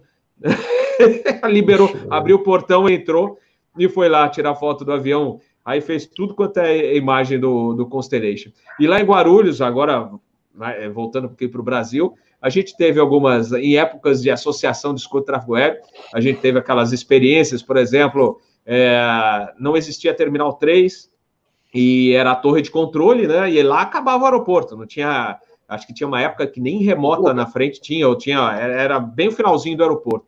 E aí a gente via, né, um, um caminho, né, de meio estradinha de terra lá para ir lá para o lado da cabeceira 27. Ah, é hoje. Aí a gente pegou o grupinho e foi caminhando, né? Falei, ah, acho que não vai ter problema nenhum a gente chegar mais perto da, da cabeceira 27 indo por aqui. De repente apareceu o Jeep da Protege lá com o pessoal armado, falou: o que, que vocês querem aqui? Falei, não, a gente só vai lá ver o avião, não pode. Aí volta, volta todo mundo cabisbaixo, assim, e com o Jeep atrás fomos escoltados. Mas é, tinha as, as, boas, os bons exemplos. Eu lembro agora, engenheiro Oswaldo Sansoni, que foi superintendente do aeroporto de Guarulhos por um bom tempo. Ele adorava o pessoal da Rádio Escuta, sempre deu muito apoio para o grupo. O Amorim deve lembrar bem dele, do Sansoni. Então, era um, era um cara super nota 10 e curtia bastante o pessoal da Rádio Escuta. Uh, não, eu queria. Opa, fala, Eduardo. Não, não, completa, depois eu lembrei de uma história parecida com essa aí. Ah, não, pode, pode mandar ver que eu, eu vou tentar chamar o Lori aqui. Vamos ver se ele consegue. Lori, Lori, ele tá falando aqui que ele tá na Opa. rua, rapaz. Eu vou ah, deixar o tá... grupo aqui. Opa, Sérgio. Eu vou deixar o grupo aqui para você poder colocar mais uma pessoa que talvez seja a banda que às vezes atrapalha e vou abrir o espaço para mais algum companheiro aqui. Eu vou ver, eu, ver, eu não vi. Aqui tem uma gravação do Lote. Eu não sei se ele vai poder entrar ou não, Lote. Eu sei que você está acompanhando aqui. Bem-vindo, Sérgio Lote, captain vale. mais experiente Opa, do Eletra. Aqui. Eu dou minha e vaga aí... comandante Lote aí, facinho. ó, não, eu vou, eu vou mandar para ele. Vamos ver se ele consegue dele. entrar. Não, ainda, ó, agora já já temos mais vagas aqui. Olha, tem, tem mais gente. É, mas olha, pessoal, que tá quem está a bordo, a tripulação de revezamento já foi descansada, daqui a pouco tem a mão que balança o berço. quem, quem voa na internacional sabe, né? Quando você está no melhor do sono, vem a comissária assim, hora de acordar. Ah. Aí você volta para o cockpit, entra às três da manhã do nosso horário, com aquele sol batendo na cara. Aí falou: Bom, a gente veio aqui substituir vocês, agora vocês podem dormir que a gente vai assumir aqui. Bob, Kingo, fala, fala. Pode dar só um pitaco aqui, você gosta de ver um velho, né? Falou, ver um velho, já fico nervoso aqui, já começa a tremer. Lembrando que tem um Scandia apodrecendo em bebedouro, hein? É, ah, é. Ah, só é o, é o último Scandia do mundo, só. Tá lá apodrecendo o tempo. Então, é, só registrado aqui, tá? Uma observação. Opa, fala, Peter. Quando eu tinha 18, hum. 19 anos, talvez fosse um sonho entrar numa sala, conversar assim com seis, sete especialistas de aviação. Eu nunca sonhei isso com 17, 18, 19, 20 anos, né? Você podia entrar numa sala, conversar com gente de várias experiências na aviação. Né? Hoje, qualquer jovem aí do Brasil de 15 anos conecta no canal Asa, ver todas essas feras conversando, essas é. histórias. Nunca podia imaginar isso com 19 anos. Eu falei assim, meu sonho, né? Esperei anos para chegar é. nessa situação. E os jovens estão crescendo com essa oportunidade de ter um canal aqui, de ouvir pessoas da mais diversas experiências na aviação, né? Os jovens estão mimados hoje, viu? A gente não teve certas coisas que eles têm hoje. Espero que eles valorizem essa riqueza que eu, eu só sonhava estar um dia conversando com gente fera assim. E hoje eles têm isso disponível na sala da casa deles, né?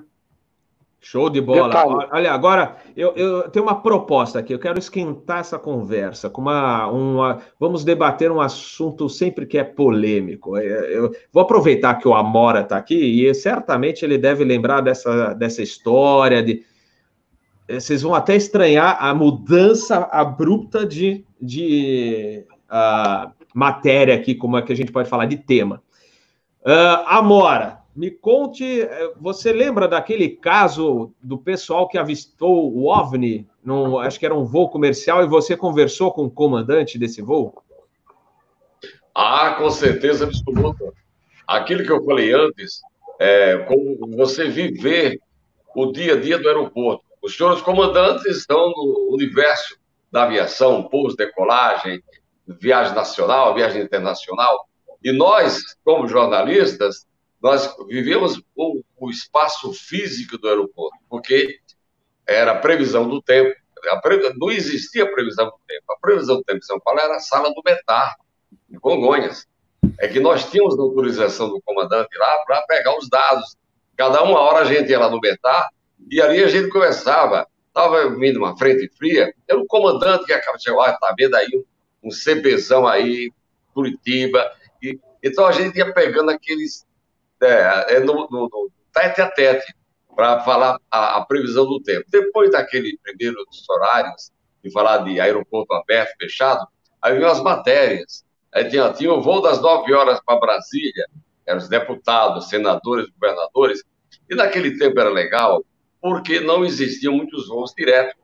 Então, por exemplo, um deputado do sul de Minas, ele vinha para São Paulo segunda-feira à noite, pernoitava no hotelzinho em frente ao aeroporto para pegar o voo que saía às nove para Brasília.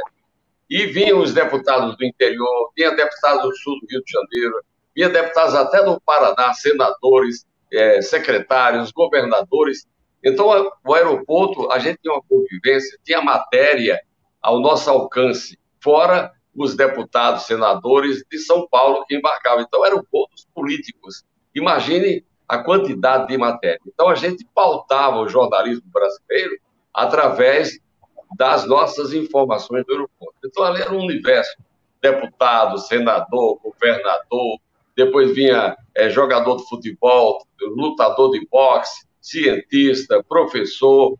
Então, era um universo, era muito gostoso, porque a aviação era limitada, porque era conexão, era Congonhas que determinava toda a, a, malha de quem ia viajar. Não tinha voo direto, por exemplo, de Salvador para São Paulo, tem que fazer escala, Rio de Janeiro, Galeão. Tinha um voo que vinha de Fortaleza, era o verdadeiro pinga-pinga. Isso é Fortaleza, Natal, Recife, Maceió, Salvador, Rio de Janeiro e São Paulo. Tanto é verdade que uma vez eu fiz um voo de Fortaleza para cá, o voo da Vasco, e ele veio fazendo esse pinga-pinga. Quando chegou no Galeão, Rio de Janeiro, praticamente desceu todo mundo. Então, ficou eu conversando com a tripulação e um rapaz sozinho lá. Então, entra aquele pessoal de estrutura para limpar o avião, tudo, e veio o funcionário, funcionário da VASP, tem trânsito, tem trânsito, aí chegou um, um rapaz que estava assim, meu, meu amigo, boa tarde, o senhor é trânsito? Ele falou, não, senhor, eu sou cearense. esse, esse, eu lembrei de um detalhezinho, esse negócio do voo dos políticos. A Varig tinha em Priscas Eras um voo matinal do Rio para Brasília, se eu não me engano, era o voo 400, que chegou a ser feito até de 707. E o apelido jocoso que ele tinha no meio dos tripulantes e funcionários do aeroporto, já que era o voo que levava os políticos do Rio de Janeiro para Brasília, a gente chamava esse voo de camburão. eu não, não, não entendi a piada, Eduardo. por, uma, por, uma, por uma cortesia do meu filho, que foi lá no arquivo procurar, eu peguei uma cópia aqui do livro do Aldo Pereira. Para quem quiser ah, visualizar meu. depois, está aqui. Isso aqui é um livro vale ouro. O Léo tá? aqui nos assistindo já, já achou no Mercado Livre, já deu a letra aqui, o, o Fernando de Miranda Rosa aqui, já deu a letra. É, Muito obrigado. Então manda ele, manda ele, comprar rapidinho, porque esse livro aí, a, a tiragem foi pequena e hoje praticamente virou um item de coleção, porque ele é de 85 para 86 e esse meu aqui é de 87. Isso aí já é o final da festa. Tem uns é, livros. Corre que daqui a pouco não tem mais nem no Mercado Livre. Ah, isso é legal. Não, eu, vou, eu, vou, eu vou até desligar o vídeo aqui para ninguém pegar a minha edição. Ainda mais com o, camburão, é, o camburão levando político, então desliga aí, desliga aí. É. Mas conta, Amora, conta. Vou retomar então. Então, veja bem. Eu vivendo o dia a dia do aeroporto, né? Eu estava na sala de imprensa, isso era tipo seis e meia da manhã, e chega um funcionário da Cruzeiro, é, ele trabalhava junto com a esposa, o casal trabalhava na Cruzeiro. Né? Ali ele era coordenador, a esposa dele atendia os passageiros para despachar bagagem, aquela coisa toda.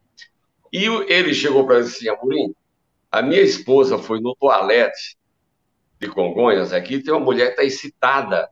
A mulher está excitada porque ela fala que ela viu que o comandante chamou, que viu, todo mundo viu e tal, e ela tá lá, sabe? Ela mora em Santos, ela tá esperando alguém vir pegá-la para levar para casa. E eu falei, puxa vida, vamos buscar essa mulher, vamos buscar. Aí a esposa desse meu amigo foi lá, trouxe aquela senhora, até hoje eu lembro, Dona Silésia, ela morava em Santos, Silésia de Barros. E a mulher estava, ele, e a senhora, calma, quer um cafezinho? O que foi que foi? Eu fiz um pouco em Fortaleza, e quando a gente saiu de Fortaleza, talvez aí quase uma hora depois, o comandante chamou a atenção para luzes que estavam acompanhando aquele avião. Ó, a nossa esquerda, tal, tal, e todo mundo, eu vi, todos viram, mudava de cor, uma hora era uma cor, outra era cor, e estava ali praticamente do lado do avião. Interessante que do lado do avião, vinha pelo menos uns 40 bispos que eles vinham para São Paulo para o Congresso de Itaici, que todo ano tem, que os religiosos, os arcebispos se reúnem em Itaici, que é perto do aeroporto de Viracopos, em Campinas, e eles iam para esse congresso anual.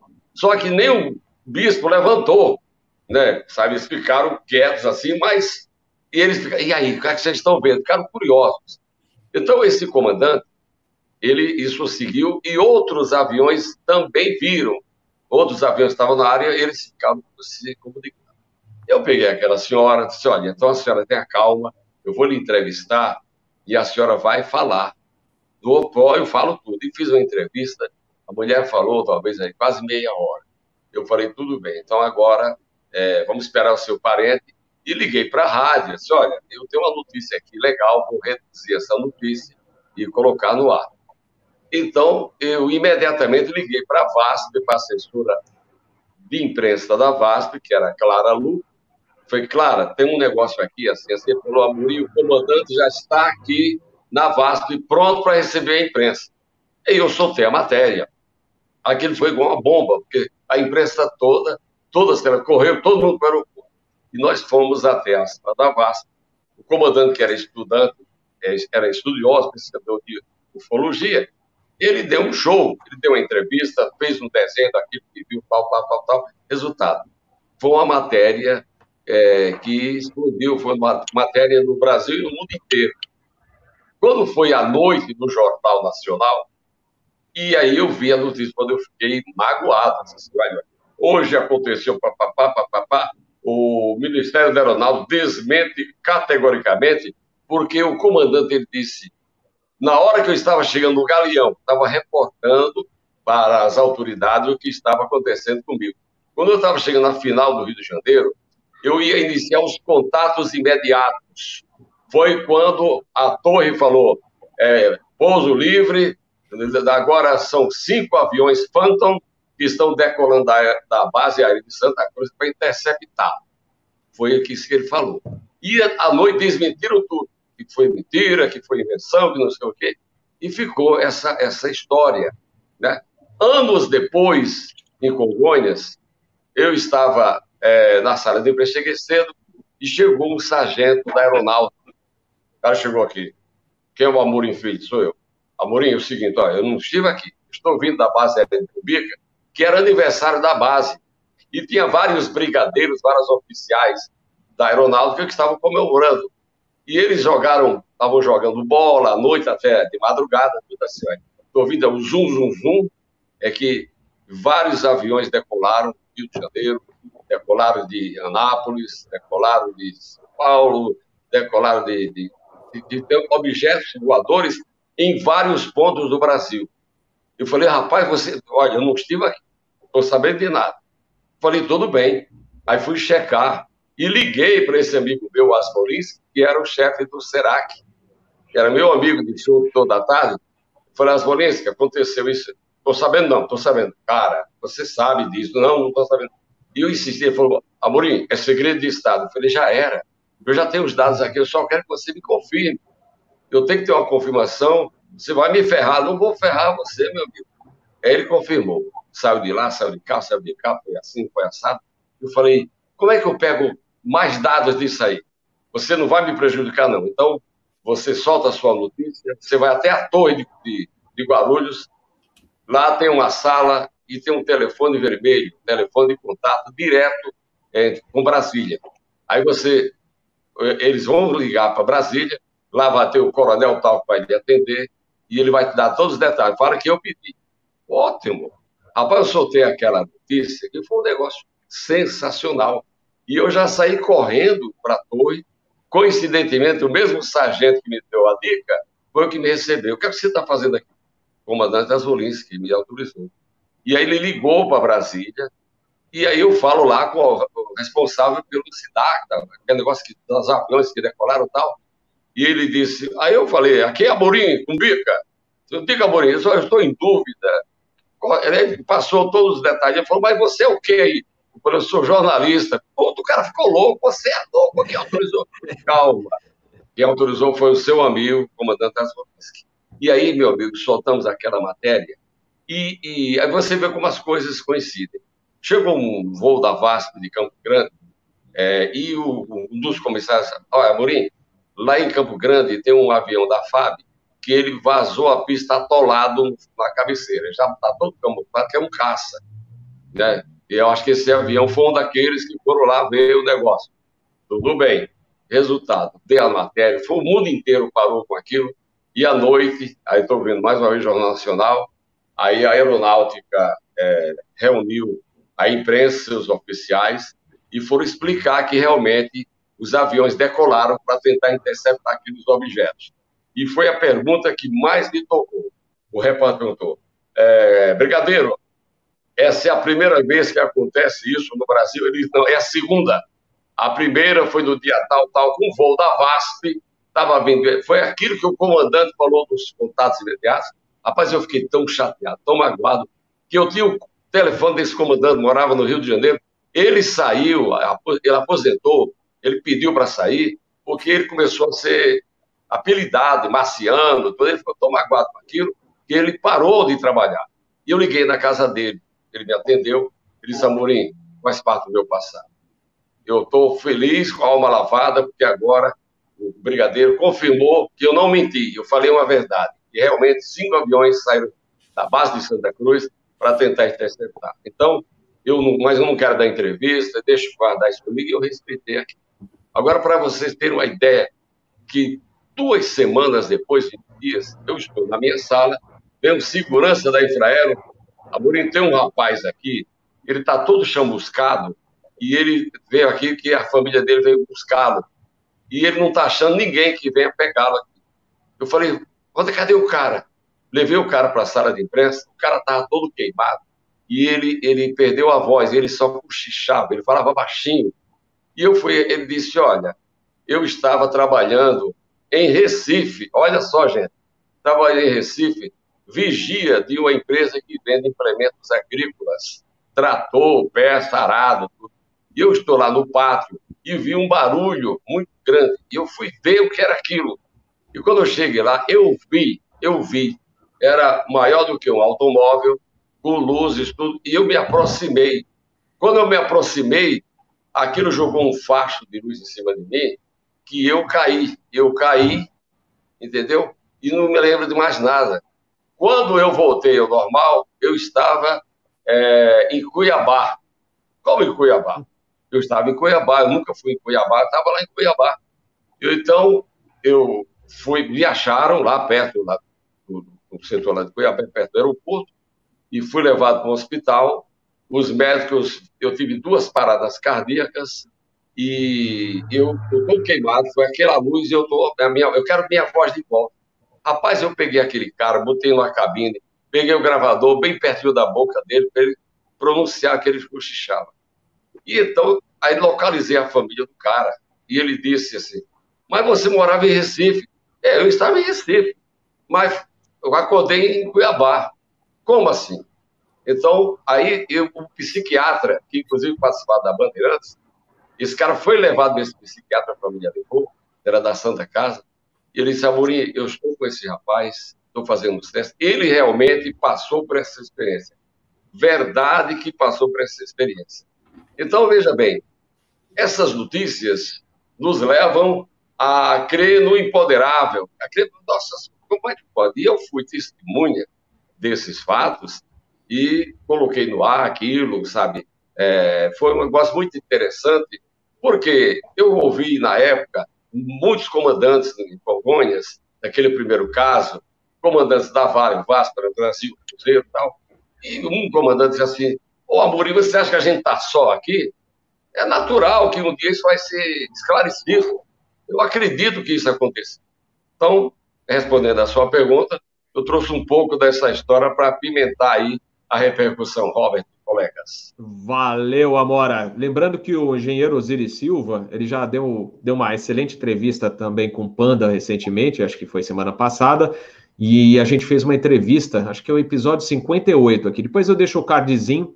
E aí eu perguntei para o Osiris, porque teve a famosa Noite dos OVNIs aqui. A gente já comentou também sobre OVNIs aqui no canal Asa, mas eu lembro dessa entrevista que o engenheiro Osiris Silva é, deu para o canal Asa, e aí eu comentei, porque ele, inclusive, é, colocou isso no livro dele, sobre essa experiência. Ele estava voltando de Brasília, num Xingu, e aí foi aquela noite que apareceram vários OVNIs, é, e aí ele foi convocado, convocado não, ele foi chamado pelo controle é, e perguntaram pelo o controle de São Paulo perguntou por acaso vocês estão vendo luzes tal e ele avistou, né, ele avistou os ovnis, né?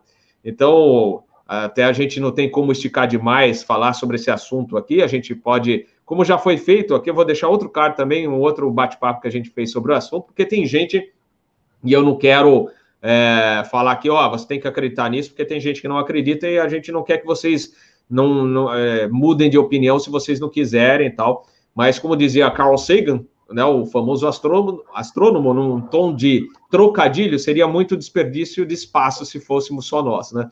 Mas é interessante, no caso dos OVNIs é, em São Paulo, é, foram acionados também os caças, os F-5, só corrigindo, tá, Mora? Os F-5 da, de Santa Cruz, e também, acho que, não sei se o Mirage também saiu de, de Anápolis, né? Mas o, pelo relato dos, é, o relato dos pilotos do, do, do F-5, é que eles não conseguiam encostar nesses OVNIs. Eles, quando eles chegavam mais, assim, um pouquinho mais próximo do, do dos, dos OVNIs, eles aceleravam para uma velocidade que eles desconheciam. Inclusive, um precisou voltar escoltado porque era noite e ele perdeu a orientação dos instrumentos de bordo. Então, mas são. Eu não vi, eu particularmente gostaria de ver, nunca vi, eu vejo satélites, né, quando a gente está voando à noite, e a estação internacional, que a gente sempre acompanha, inclusive de casa mesmo, a gente tem o aplicativo para acompanhar a ISS passando e a gente vai para a janela quando o tempo está aberto, é, gosta de, de ver. Mas eu, particularmente, não vi. Mas até eu, eu vou fazer a rodada aí com a turma que está participando. Se alguém de vocês já viu alguma coisa estranha, é, le, levante a mão, assim. Ó, já viu, tiozão. Quem, quem que viu aí? Eduardo? Só no horário político. Ah! Ali você vê seres que não têm relação com o mundo que a gente vive.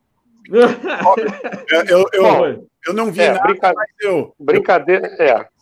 Eu passei... Brincadeiras à parte, você contou uma história seguinte.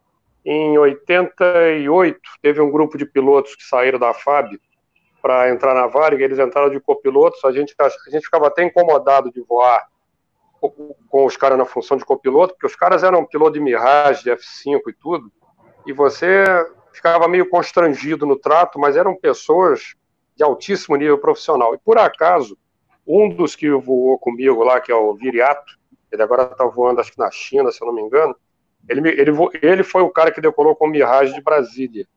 E aí ele contou o seguinte, ele tentou chegar perto do, do, do tal do OVNI, perto de Goiânia, e ele acelerou o que deu no Mirage, e o Mirage eu não sabia, ele tem uma luz vermelha quando começa a dar superaquecimento na estrutura do avião. E quando dá superaquecimento, você tem que desembalar para não causar nenhum dano na aeronave. Mas ele, uma coisa que eu lembro que ele falou foi o seguinte: ele disse que ele computou a velocidade do alvo, por assim dizer, ele com o Mirage, com a estrutura superaquecida, o, o radar de bordo dele, que acho que é o Cyrano francês, ele informou para ele o seguinte: quando o cara foi embora, ele deu Mach 14, só para você ter uma ideia. O Mirage virou o velocípede da estrela. Isso aí, é o Souza, Eduardinho, Souza Freitas, lembra? Souza Freitas é o nome dele. É ele mesmo, é um ele cara tá espetacular. Ele tá, tá na Etiópia, tá voando na Etiópia. Tá na Etiópia. É um cara que, pô, eu adorava voar com ele, um cara educadíssimo, culto, grande aviador. E ele contou essa história, eu nunca esqueci, porque saíram os F-5 de Santa Cruz, e os Mirage de Goiânia, de Anápolis. Só que era de noite, né? E aí ficou complicado. E de Santa Cruz também, quem chegou mais perto foram os F5, mas em vista disso aí que você está vendo, eles devem olhar para os F5 e para os Mirage como nós olharíamos na rua para o carro do Fred Flintstone, mais ou menos. Provavelmente. Ô, Peter, fala, Peter, depois eu passo é, para o Daniel. Eu, eu, eu, fui estudar em Daytona Beach, na Embry-Riddle University, né? E uma vez estava ia ter o lançamento do Space Shuttle. Daí eu vou lá, sento na televisão, né? Ligo a televisão para assistir. Daí o cara que morava comigo falou: O que você está fazendo? Eu falei: Ah, estou assistindo o lançamento do Space Shuttle. Mas é só sair na rua. Eu falei: Não eu comecei a pensar, não, eu tô aqui em Daytona Beach, tô a 60 milhas do lançamento. Pô, abri a porta e você viu o lançamento. Mas porque é uma coisa que você treina, que você vê na televisão, né? Eu vim treinado do Brasil, que lançamento de shuttle você vê na televisão. Então levou uns, uns segundos para. Ué, mas eu tô aqui do lado, dá para sair na rua e ver, né? Então, essa era uma coisa muito gostosa. E outra coisa interessante, um dia eu fui lá na Embry-Riddle University, tinha uma ex-aluna que era estava na, space, na estação espacial. Eu tô lá na, na escola, oh, vai na sala de aula tal que vai ter um negócio legal. Eu entro lá, uma entrevista com ela ao vivo do, da, da tela da escola e ela na, na estação espacial dando uma entrevista para a sala de aula. Eu falei, mas que mundo é esse, né? Coisa interessante você poder falar com alguém do espaço, de uma sala de aula, ela entra em contato, você fala com um astronauta da sua sala de aula, né? Então, acho legal esses é. avanços assim, mas foi muito engraçado para mim. Estamos aqui do lado da, do, do, Kennedy Space Center, né? E levou um tempo para mim me tocar. E eu gosto muito que a escola onde eu estudei tem muita coisa de espaço também. A maioria dos meus amigos uh, engenheiros aeroespacial. Então foi muito gostoso aprender muito dessa área espacial também. Eu gosto muito dessa área. Robert, legal, Robert, legal. Manda, opa. Eu, hum. eu queria só abrir aqui um parênteses aqui para dirigir algumas palavras ao meu amigo hum. Pedro. Pedro foi, era esse cara, esse cara me aprendi muito com o Pedro. Ele trabalhava, era a empresa era a British Airways, né? E ele sempre ia para a sala de imprensa para a gente conversar, né? batia papo tal. E eu lembro que quando chegou, acho que um Jumbo, 747-400 da British, tava, na época estava tendo um conflito, não sei se era no Iraque, se era no Kuwait, tudo. Então, era todos os aviões, era um esquema de segurança ferrado em qualquer lugar do mundo, né? E ele disse, você quer conhecer o avião? Quero. E ele me levou, até falou, pediu autorização, me levou o avião. Esse cara destrinchou aquele gigantesco pássaro de prata, sistema de computador, mostrou o avião inteiro. Eu nunca esqueci isso. E, e o nosso bate-papo no dia a dia, ele vinha de Campinas, pegava o ônibus, era da Caprioli, acho que ele vinha todo dia para trabalhar e voltava nesse avião. E certa feita, ele chegou para mim, Amorim, aconteceu um negócio com o nosso, inacreditável. Vinha um jumbo de, de, de Londres para São Paulo, e durante o voo, um passageiro passou mal cara passou, acho que era em inglês, o cara passou mal tudo, e de repente tentaram a tripulação reanimá-lo e não estava conseguindo, alguém chegou assim, por obséquio, se tiver alguém a bordo, por favor, compareça. Sabe quantos médicos estavam a bordo? 100! 100 médicos. era, uma, era... Uma turma da, da, acho que da USP, que fazia reunião de turma a cada Isso. cinco anos, eles viajavam junto para algum lugar e eles estavam naquele voo. A comissária pediu se tiver algum médico a bordo, né? E um monte de gente começou a levantar, falando: não, pessoal, senta, a gente só está procurando um médico. E ele, um, dos caras falou: não, não, a gente só quer saber a especialidade, a gente tem um monte aqui, a gente é amigo de turma. Tinha uns três ou quatro cardiologistas, tinha um que escreveu um livro que os paramédicos usavam pra você ter uma ideia. Mas é uma história engraçada de ter um monte de médico a bordo, né? E, e salvaram a vida da pessoa, tudo, né? Mas uma coisa rara, né? Imagina você ter uma turma mas, de médicos a bordo. Mas virou notícia, viu, Pedro? Uhum. Meus amigos. Virou, eu coloquei aqui no rádio com tanta categoria, com tanta tranquilidade, eu não sabia da repercussão. Por isso que eu falo que o aeroporto ele é um pautador de matéria. Tudo que você fala, pelo inusitado, do mais pesado que o ar, tudo que você fala de aeroporto, até hoje assim sempre será, tudo que você fala de aeroporto vira manchete. Então, como é que pode? O cara passou mal, foi cuidado com, com problema médico, eram 100, que eram amigos que todo ano viajavam. E eu, rapaz, aquilo virou matéria. Aí à tarde, sem imprensa, todo mundo vai lá para lá. O avião já tinha ido embora. Foi muito legal, Pedro. Saudade de você, meu. Beijo do seu coração. Ainda está em Atlanta ou já está no Brasil? Não, tô, em Atlanta aqui, mas está tudo meio parado aqui. Mas eu tô aqui ainda. Tô. O mundo, o mundo inteiro está parado, né? Terra em transe, terra em transe. É, é verdade. A, a sala é de verdade. imprensa era um lugar muito interessante do aeroporto e poucos lugares do mundo têm isso. Isso que é muito interessante, né? Era uma, uma coisa avançada do Brasil, de ter uma sala de imprensa, entrevistavam várias pessoas, havia-se muita informação, né? Informação quase que confidencial, que às vezes político passava ali, né? Então era uma, uma, uma, uma coisa legal ali do aeroporto. Mas conversa assim de. Como que eu vou dizer? Informal, né, Amorim? Muitas notícias vinham assim informalmente.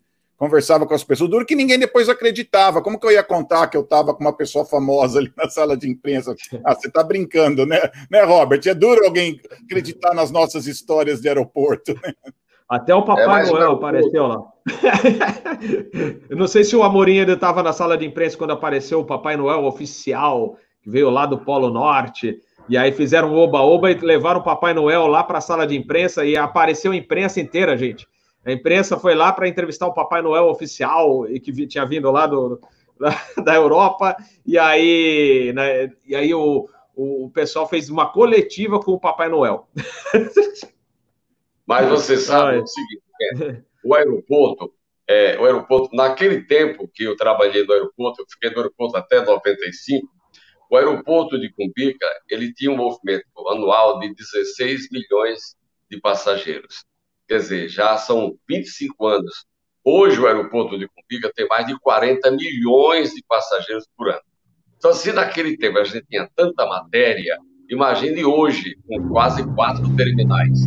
As emissoras abandonaram por causa do comandante, meu amigo do Rio de Janeiro, é, ficou tudo engessado a gente estava na, na, na, fonte da notícia, na fonte da matéria. Tudo que passava no aeroporto era notícia. Quer dizer, hoje não, hoje é tudo pela internet. Quer dizer, eu, é um pecado muito capital da, da imprensa não ter uma sala de imprensa. Porque se o aeroporto com 40 milhões, você tem matéria, gente, demais. Porque você não está ali só para entrevistar um político, um jogador de futebol, ou falar da previsão do tempo, do voo que está no, no, horário, se tem nevoeiro, é um universo. Eu, certa feita, estava na sala de imprensa, chegou uma moça, disse, eu trouxe o meu pai, que o meu pai, ele vem receber o irmão gêmeo dele, que vem da Ilha da Madeira. Eu falei, ah, é, que mas meu pai é teu fã, ele escuta na rádio. Eu conversei com aquele senhor português, ele escuta todo dia. E o senhor veio fazer aqui? Eu veio receber aí um, um irmão meu, irmão gêmeo. Eu não falo com ele há 50 anos. Mas por quê? 50 anos que ele não viu o irmão. Ah, eu falei, poxa, então vocês vão, vão se encontrar no voo para chegar da TAP. Aí eu achei aqui um gancho para uma matéria. Né? Eu disse, ah, tá bom, então eu vou acompanhar vocês. Né? Interessante que quando eles é, se encontraram, nas 50, eles tinham brigado, foi uma briga de família, briga de irmão, e ele saiu, veio para o Brasil, nunca mais deu notícia. Foi a família que, ao longo do tempo, né? Então, convenceram os dois a se reencontrar. E quando os dois se reencontraram, se abraçaram, aí começaram a discutir. Quer dizer, a briga continuou 50 anos depois diante da imprensa. Ô, oh, raio, porque você sabe. raio, você já passou o tempo, gente. Se abraça, pelo... aí eles se abraçaram, mas tu é burro, tu é teimoso que não burro, e não sei o quê. É tempo de paz. Eu achei tão interessante isso é um assunto tão, tão delicado, mas por ser do aeroporto, vira notícia. Então, eu tenho muita saudade daquele tempo que realmente fizemos matérias fantásticas e que o Pedro falou, você de tanto encontrar deputado, senador, vereador, papapá, você fica amigo daquele cara, você fica amigo dele e, e ele, às vezes, ele confidencia certas coisas que para um repórter a confiança, a amizade. Eu lembro que tinha um deputado é, do PMDB, Tidei de Lima, ele de Bauru, o grandão foi jogador de basquete, e ele chegou em cima da hora para pegar o voo de, das nove horas, estava atrasado, chegou, e eu vi, oh, Tidei, Tidei, me dá uma manchete, uma manchete, e ele correndo, ele gritou, o PMDB não vai aprovar aquela matéria, vamos votar contra. Tá bom, obrigado. Ele me deu a notícia correndo quando perdeu o voo e eu falo na rádio. O deputado Tendei de Lima fala que o PMDB. Aquilo virou uma, uma. Quando ele chegou em Brasília, estava a imprensa toda. O senhor falou isso? Falei, falei, falei lá para o repórter Amorim. Então, isso era o aeroporto. Tudo que se falava do aeroporto, como até hoje, vai ser sempre assim, é sempre interessante. Agora, quando a gente entra na alma da aviação, que são os senhores comandantes, os copilotos, aviação em si, o próprio Robert é a, a, a, é a razão disso tudo, representando o garoto esforçado, inteligente, criou o canal, ele com o, o meu amigo Dani, o Dani, o Dani, gente, na época que os americanos invadiram lá o Iraque para tirar o Saddam Hussein, o Dani ia ver, ligava em casa à noite, Amorim, Amorim, estão saindo vários B-52 da base da Espanha para atacar o Iraque. Como é que você sabe? Segredo da profissão. é isso aí, Dani. Tá, não estou te escutando, tá sem som. Vamos ver se a gente consegue restabelecer tá aqui. Peraí, agora. Vai lá, vai lá. Foi? Não, Amorim, e o pior da história é, é que eu acertei você botou um estúdio da Band dentro da casa da minha avó, que eu morava na casa da minha avó na primeira guerra do Golfo, perto do Aeroclube, lá no Bom Retiro. Eu não deixei a velha dormir a noite inteira, os repórteres tudo lá, e, e de repente eu falei, ó, agora pararam de falar. Quando para de falar, ó, pode marcar aí, ó, 20 minutos. Putz, aí começa. A CNN nos Estados Unidos fala: olha, tá atacando, tá atacando. A Globo falou, acho que umas quase duas horas depois que tinha sido dado o negócio. E a minha avó olhava e falava assim: Mas como é que você sabe que isso vai acontecer? Eu falei: Eu tentei explicar. Você ficava resmungando e não ouviu o que eu estava falando para a Band. E você que me botou naquela. Foi muito engraçado, né? E quando deu. Quando teve a Segunda Guerra do Golfo eu nem lembro o nome do repórter, o cara me ligou, nós achamos aqui no arquivo que você que disse o primeiro tiro. Você não consegue descobrir? Eu falei, meu amigo, da primeira para a segunda se passou mais de uma década. A tecnologia já mudou, então meu rádio não vai pegar, esquece, eu não vou conseguir te falar, mas olha, olha cada maluquice que a gente se enfiava, né? As coisas que maluco. E é o que você falou, a notícia era construída no boteco ali tomando um café no aeroporto, era batendo papo com o cara que estava passando. E, e, você até falou um negócio engraçado, aquele negócio que você falou da Varig. Não, não, que você falou, não sei que companhia que você falou lá, que 100 pessoas passavam por dia lá por causa do crediário que você fez a propaganda, né? E eu tinha um amigo que trabalhava num banco no aeroporto de Congonhas e o banco abriu a agência. Só que os caras tiveram o azar, sei lá por quê, de abrir a agência ao lado do banheiro masculino, no aeroporto de Congonhas. E aí falaram assim: olha, se você tiver conta na gente, com a gente, é só passar na nossa agência no banco lá em Congonhas e fala com o nosso gerente, não sei o que lá. Puta, todo mundo que era cliente do banco. Na hora que ia no banheiro, saía e ia falar com o cara. E o cara ficava bravo eu não sei se o cara lavava a mão para falar comigo e chegava lá e cumprimentava. ai, ai, cada história. Episódio, tem outro episódio do Dani. Viu, Dani? É, lembro do o voo do comandante Garcês, aquele que se perdeu na selva amazônica, né? Sim, então, sim. aí sumiu o avião, sumiu o avião da Vargas, o avião não chegou. E tinha um, um funcionário da Varg, que o apelido dele era, acho que era Juruna. Ele parecia, ele era fortão assim, e ele dizia assim: esse, esse avião não caiu, esse avião não caiu. Ele falou, por quê? Não, porque eu sou vidente, eu sou vidente. Esse avião, como você não sabe? Não, esse avião, olha, esse avião ele voltou, está perto da beira do rio, a, a asa bateu na árvore e tal, tal, tal, e tem, tem, tem sobrevivente. Ele me falava isso direto, e eu, com a minha credibilidade como repórter, eu falava assim: olha, tem um amigo aqui, ele é evidente, eu não identificava para não comprometer a sua empresa, a Varig, né? Tal, tal, tal. E o avião do aí um dia, o Dani é, liga com o Robert e diz assim: olha, eu consegui localizar aqui uma fazenda lá, tem um rádio, localizei, e tem duas pessoas que saíram, foram parar na fazenda desse, desse cara lá, e que realmente o avião estava lá naquela posição que tem sobrevivente. Eu nunca esqueci isso. E eu coloquei no ar, pá, pá, pá, pá, e de repente estava vindo um voo da Varig, 8, lembra do 861 em Nova York?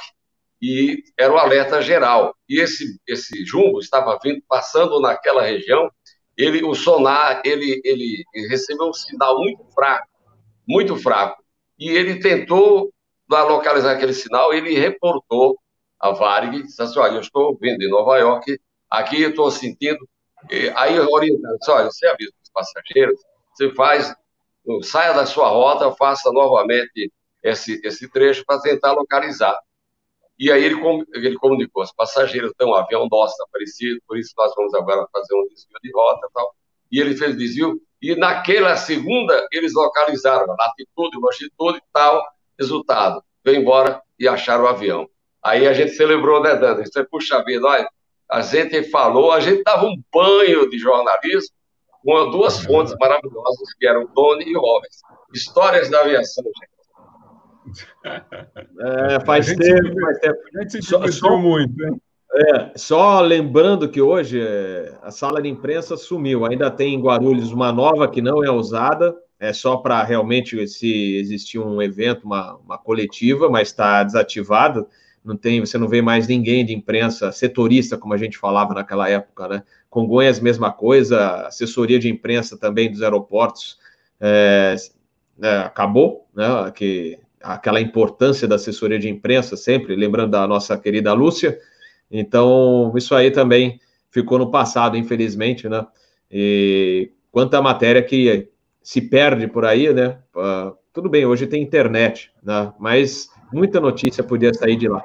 Pessoal, antes de começar a gente fazer a, a rodada final aí para encerrar o episódio hoje, não vou me alongar demais, também tem gente que tem compromisso, alguns não conseguiram contato aqui, infelizmente a internet não colaborou, mas eu queria só é, Daniel Ribas, você tinha, ia comentar alguma coisa naquela é, nos avistamentos. Você chegou a ver alguma coisa diferente? Ou, eu, vou, eu vou até comentar. O Amorim fica contando umas histórias deliciosas aqui. Falou essa do que ele e o Peter contaram dos 100 médicos. Eu achei um barato que eu lembrei que uma vez num voo Brasília Campo Grande era retorno de um, de um congresso da Polícia Federal. Embarcaram 38 de, eh, delegados da Polícia Federal no nosso voo e foram 38 notox, né? Para rapaziada aí que está começando a aviação e não lembra, notox são os Notice to, to Captain, que a gente tem que assinar porque tem as, as armas a bordo. Eu passei o embarque inteiro, inteiro assinando toque. Deu atraso no fechamento de porta. Eu falei, rapaz, eu espero que não tenha um passageiro indisciplinado hoje, que vai ter sido um dia desgraçado para ele escolher para causar aqui dentro do avião não vai ser bom para ele. Se tiver um sequestrador, qualquer coisa, escolheu muito errado. Mas falou dessa do médico, eu lembrei. E quanto a essa do, do dos, dos, avistamentos, eu sempre achei muito legal, sempre tive vontade de ver, ouvir histórias fantásticas, né, que a gente escuta por aí, tem algumas até na companhia onde, onde a gente trabalha, é, alguns colegas que contam histórias em detalhes e, e embasadas por é, é, por um follow-up feito pelo, pelo departamento, pelo Ministério de Defesa posteriormente, ou então pelo então Ministério da Aeronáutica. Mas eu, eu a única coisa que aconteceu é, foi uma vez é, tinha um voo que a gente tinha que era um Manaus é, Maiquetia, né, Caracas, né? Manaus, Caracas, é, Manaus, era um bate-volta de, de, de Airbus 320 e não sei se você lembra desse voo, Betão. A gente decolava cedinho de, de Manaus, fazia um bate-volta em Maiquetia. Era um voo que pernoitava. Lembro. É, tinha um fiz. pernoite muito bom lá. Não, não sei se o Eduardo também chegou a fazer. A gente. Era um bate-volta. Não, eu fiz gente... saindo de São Paulo. São, de Paulo, São Paulo, Maiquetia, São Paulo. Teve durante um breve é, tempo, Edu, teve também esse, esse bate-volta aí que era, que era de Manaus. E, e aí eu lembro que a gente decolava ainda noite escura, começando a, aquele céu estreladão, não tinha lua, não tinha nada, a gente ali com, a, com todas as luzes do cockpit apagadas, eu estava até fazendo, era o voo de avaliação para comandante do, do Kampf, é, que, que também voa com a gente, filho do comandante Kampf da Varig, e, e, a gente estava ali, né, curtindo aquele visual, estava bonito pra caramba, apagamos todas as luzes do cockpit, e a gente vê uma luz cruzando de oeste para leste como se fosse a estrela mais forte. Era exatamente como uma estrela, só que como se fosse a, a mais forte. E a gente falou, pô, que legal, olha só, é, acho que é, que é um satélite, né? É, tá, tá no horário de avistamento do satélite, né? Já estava começando o sol a nascer bem de leve, aquela, aquele, aquela, aquele filete de luz laranja no horizonte ali atrás é, na nossa posição assim de, de, de cinco horas, de quatro para cinco horas, e era o horário de avistamento do satélite. A gente falou, ah, acho que é um satélite ali, mas ele brilhava de um jeito atípico dos satélites, porque ele não dava aquele brilho do satélite que, que aumenta de intensidade quando reflete a luz do sol e depois vai diminuindo né, durante a passagem. Era constante, muito forte. É como se fosse a estrela mais forte, como se fosse um planeta com o brilho mais forte passando de oeste para leste. A gente falou, não vamos mentir sozinho, deixa, vamos chamar a comissária-chefe aqui. Chamamos a chefe, falou, que legal aquilo ali, acho que, acho que é um satélite, ou a ISS, né? Estação Espacial Internacional, e ficamos observando. Tava tudo bem, a gente ia achar que era um satélite com brilho um pouco mais forte, um reflexo um pouco mais forte, aí o ISS num ângulo privilegiado do Sol, Só que aí aconteceu uma coisa estranha. O negócio diminuiu de velocidade e fez uma curva de 90 graus, assim, mas quase que instantânea. E começou a voar num sentido paralelo à nossa trajetória, né? Só que bem mais adiante. E assim foi brilhando até sumir no horizonte. E a gente parou os três, a gente ficou se olhando e foi, cara, essa curva agora. Agora eu tô sem conseguir explicar. Essa aí não tá. Eu falei, vocês viram o que eu vi? Ele falou, cara, o bagulho fez um, uma curva de 90 graus, assim, instantânea, né? A comissária falou, gente, eu vi também. A gente, e a gente ficou olhando, foi, tá lá, ó, e foi se afastando, se afastando numa velocidade que seria gigantesca, porque né, a gente estava muito distante do objeto e ainda assim ele, ele né, foi sumindo em, em coisa de, de, um minuto já já estava fora do alcance visual. E foi a única vez que a gente olhou assim e falei que eu, que eu realmente até hoje penso, nossa, não sei explicar, não, não acho uma explicação plausível para uma mudança de vetor naquela altitude, naquela velocidade tão brusca e né, não, não consigo achar explicação. Isso a gente devia estar tá ingressando no espaço aéreo venezuelano. Nossa, então, é. Foi isso. muitos mistérios, muitos mistérios. E eu penso o seguinte: se a gente for falar desse assunto ou de qualquer outro, a gente vai longe hoje. Eu não quero esticar demais né, o, nosso, nosso bate-papo de hoje, apesar que é, eu sei que tem muita gente que curte escutar essas histórias todas. De, de se então, deixar, a gente vai embora, né, Beto? A gente vai embora. Se fosse pela vontade aqui, a gente pegava uma cerveja aqui é. e tocava até as duas horas da manhã batendo papo. E eu sei, eu sei que você tem curso online para fazer, ó, eu sei que você tem curso online para fazer, eu também tenho que fazer a prova do mesmo curso, ainda não fiz, vou fazer. Não. ai, ai. E, mas o, olha, pessoal, o papo está excelente. O Araújo aqui no chat falou assim, Robert, o não é o 58, 54. É o episódio da entrevista com o engenheiro Osiris Silva. Tem gente que chama ele de coronel, é, mas uh, eu, eu, costumo chamar ele de engenheiro. Inclusive, ele foi ministro, né? Ministro, é o ministro Osiris Silva. É, então, esse bate-papo do Osiris está bem legal, porque a gente comenta justamente sobre essa noite dos OVNIs. E é, quem se interessar mais, tem um livro dele também que ele comenta sobre isso. Ô, Betão, e... então vou até fazer uma, um pedido de desculpa público aqui, que eu até escrevi aqui, porque é tanto canal bom aqui, o Teaching for Free, o Panda Aviation, o, o, Porta de Hangar, é tanta coisa boa que a gente não consegue acompanhar tudo. Eu não sabia que o, que o engenheiro Osiris tinha sido entrevistado aqui também, vou assistir hoje ainda, pô. Não, e eu estive em São Paulo. É, eu estive em São Paulo, no escritório dele, para fazer a entrevista com ele. Foi bem legal. E, ah, ele é é fora de série, né? Aquele brasileiro. Pois é. Pois é. é como é o próprio Gianfranco comentou, né? Podíamos, se tivéssemos uma, um ministério, uma presidência só com Osiris Silvas, né? O Brasil estaria muito bem, obrigado. Mas, beleza, pessoal, olha, agradeço a participação de todos aí, do, do pessoal que está nos acompanhando no chat, lembrando, né, que justamente os inscritos, é, esses que, vocês amigos que nos dão é, força aqui no, no YouTube, no canal Asa, que fazem o canal crescer e a gente prosseguir com o nosso trabalho aqui de propagar a cultura aeronáutica, os conhecimentos que todos esses grandes amigos que estão aqui na telinha têm muito conhecimento e a gente aos poucos vai passando isso para vocês e vai ficar, tá gravado. É, esse episódio vai ficar gravado e quem sempre quiser consultar alguma coisa, deixa eu ver e, e vai, vai conseguir sempre ter acesso a diversas histórias da aviação. A gente vai continuar sempre fazendo matérias históricas com os nossos convidados. Lembrando, inclusive, essa semana, terça-feira, às 6 horas da tarde, nós temos um Fly Safe sobre o American 191, aquele DC-10 que perdeu o motor na decolagem.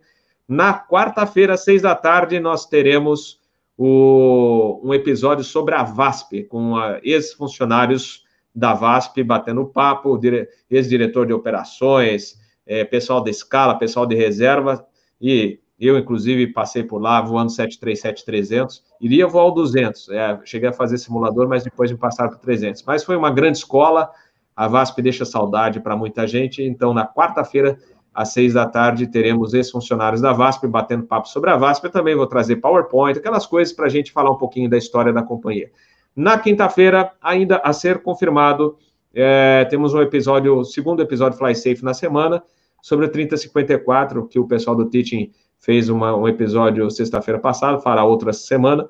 É, falta confirmar aí com o pessoal do NTSB, mais o, a, a, amigos nossos passaram pelo CENIPA, a gente vai fazer um episódio, lembrando aí com saudades de é, colegas que perderam as vidas nesse acidente, além dos passageiros, nosso respeito, nosso respeito a, a todos os familiares e saudades de muitos amigos. O comandante Kleiber, grande colega, cheguei a voar com ele de copiloto e uma pessoa muito legal. É, até comentei com o tiozão no, no Instagram é, que ele conhecia a mim a minha esposa. Né, minha esposa foi comissária durante muito tempo e ele chegava no DO e virava para mim e falava assim: Sabe que eu estou feliz, porque eu estou vendo você e sua esposa, os dois estão muito felizes. Então, para mim, eu fico muito contente que vocês estejam bem. E fiz um voo com ele, outra pessoa fantástica, piloto de mão cheia, Coelho, Coelho que era do Rio Grande do Sul, copiloto, é, instrutor de acrobacia aqui no Rio Grande do Sul. Cara, nota mil, eu cheguei a voar, acho que de safety com ele, ele estava entrando na empresa e eu era o safety da, da operação dele, mas cara sensacional. É, e a nossa despedida, assim, como amigo, foi acho que um mês antes do acidente, que ele me passou. Eu passei o avião para ele em Miami. A gente tinha um voo do 20, que depois foi reativado é, pouco tempo atrás, que só que ele fazia Fortaleza, é, Belém, Manaus, Miami. Né? E aí eu entreguei o avião para ele em Miami, ele ia retornar. Foi a última vez que eu vi. Infelizmente, ele tava, estava de extra nesse voo. Mas então eu confirmarei durante a semana se a gente vai fazer esse Fly Safe Extra, provavelmente sim, na quinta-feira, 6 horas da tarde, com o pessoal do, do NTSB, o Eduardo Berenstein, quem foi do CENIPA, e na sexta-feira o Asa News, como sempre. Aliás, Daniel Ribas e Peter Biondi já estão acionados aqui, eles já sabem, para é um sexta-feira, às seis da tarde, depois a gente confirma o resto da galera aí durante a semana. O Ivan Carvalho, que tentou entrar no ar e pediu desculpas, estará na terça aí no episódio 191. E também no Teaching, como o Rafael Santos falou, vai, vão fazer uma homenagem para ele, muito merecida também. Então vamos fazer a rodada final, aquela. Vamos circular, fazendo as considerações finais dos nossos convidados. Lembrando, inclusive, que esse episódio estará disponível em podcast. Então, é, daqui uma hora, uma hora e meia, eu vou passar para o Spotify, para o Anchor, entre outras plataformas. Vocês já poderão escutar e, e ficar no carro, seja lá onde for, só escutando o nosso bate-papo de hoje. E a gente promete trazer eles de volta aqui, o Amorim Filho com as suas histórias. Aliás, o Amorim comentou, a gente está para lançar um, um, programa conjunto, assim, um, uma, uma sessão conjunta na, no programa de rádio dele. É, houve a Covid, né, o Covid a pandemia do Covid-19, ele também não esteve bem. Agora, graças a Deus, Amora, você está bem de saúde, que você fez aquela cirurgia. Legal, é bom ver você com boa saúde. E aí a gente vai retomar esse projeto nosso de trazer a aviação, o mundo da aviação também para o pessoal que escuta a rádio lá na, na emissora que o nosso Amora trabalha. Então, vou fazer a, a nossa rodada final. Vou começar justamente pelo Amorim Filho, suas considerações finais no episódio de hoje. Opa, muito obrigado, obrigado. Olha, eu tenho uma convicção e orgulho da, da profissão que eu exerço e eu tenho uma certeza absoluta que acabamos, estamos acabando de fazer um programa histórico, sabe? Os assuntos tratados por cada um de nós aqui, sabe, de pleno conhecimento, isso é uma verdadeira aula de conhecimento sobre aviação. Desde a administração do aeroporto, que o meu amigo Pedro foi a maior notícia que eu tive, da, do, do, desenvolveu o seu conhecimento e hoje está no aeroporto mais movimentado do mundo, mais importante do mundo, que é o aeroporto de Atlanta. É um professor, um orgulho muito grande. Os demais colegas, os comandantes aqui presentes, então acho que a gente contribuiu muito, não só para o universo da aviação, mas para as pessoas de forma geral. As pessoas que têm uma admiração pelo avião, pela aviação, o que representa a aviação.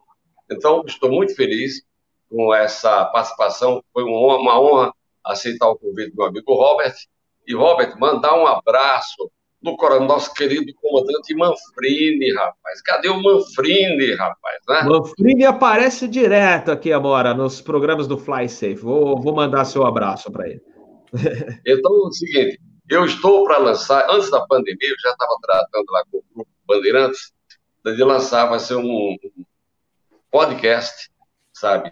Serão dois. É um, eu sou nordestino, sou paraibano e vai ter um programa é, Nordeste Podcast.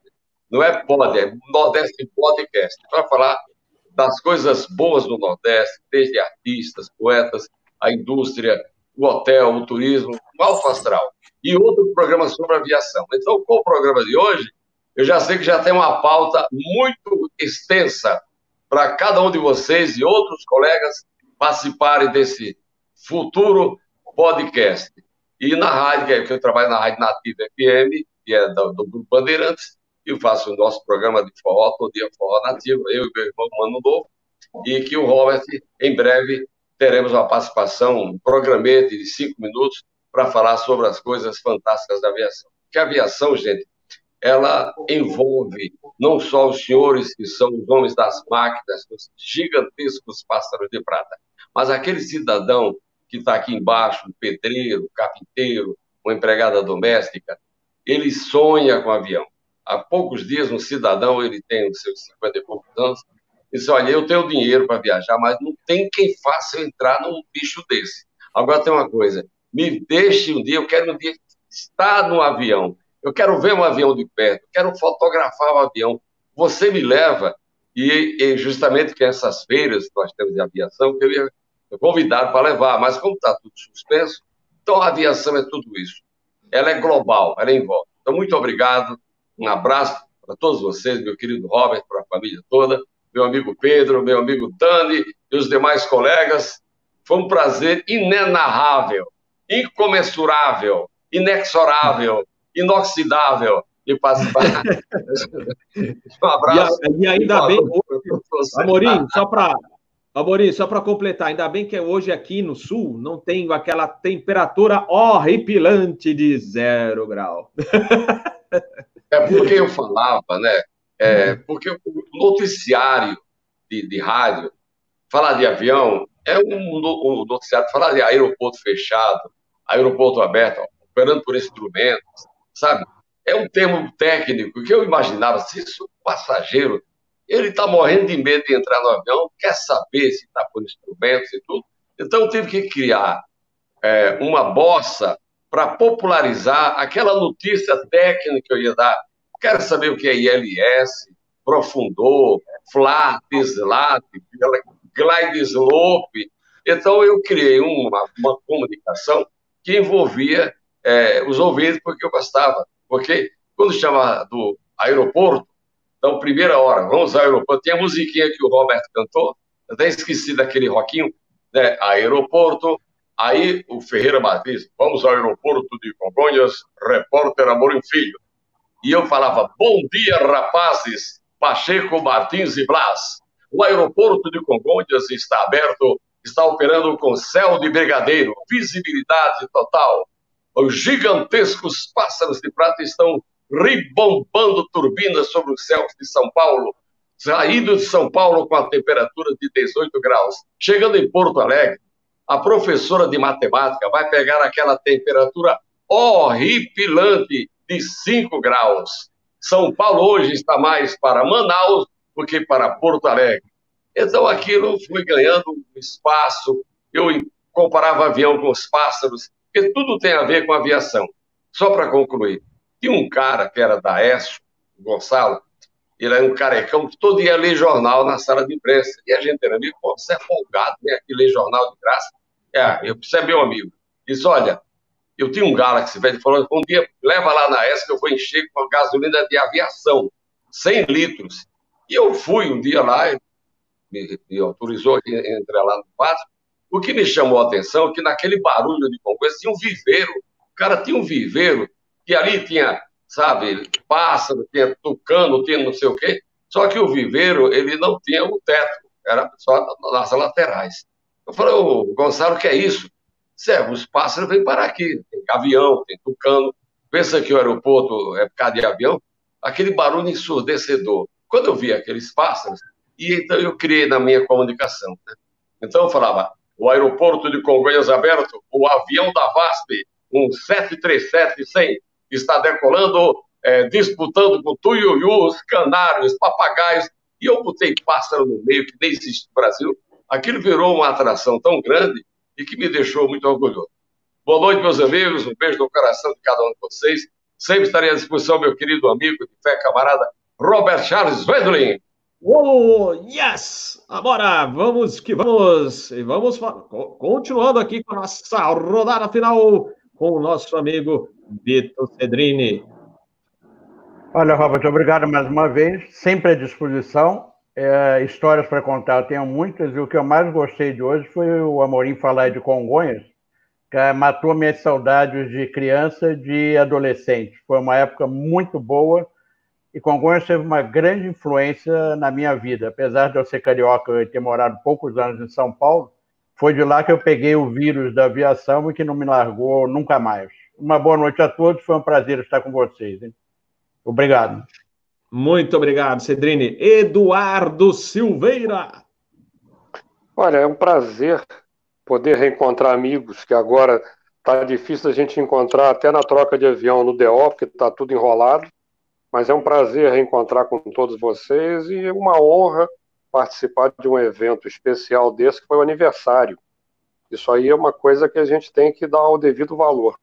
E eu até deixaria a dica para você, porque eu acho que o número de passos que esse blog teu já deu até agora já era um caso de você começar a pensar em tentar vender o teu passe para algum canal de televisão e não existe isso. Claro. Você tem um programa só de negócio de aviação, num canal aí que eu não lembro qual que é agora, mas uma coisa abrangente, com assuntos variados, que existe uma curiosidade. O avião, apesar de, de ter mais de 100 anos de idade, ainda é uma coisa que desperta curiosidade. Eu acho que já tinha espaço mais do que suficiente para você passar isso para dentro da tela grande, como se diz no jargão jornalístico aí, entendeu? Faço votos que você consiga isso a curto prazo, mesmo porque você é um cara dedicado, que faz isso com seriedade e, acima de tudo, dedicação.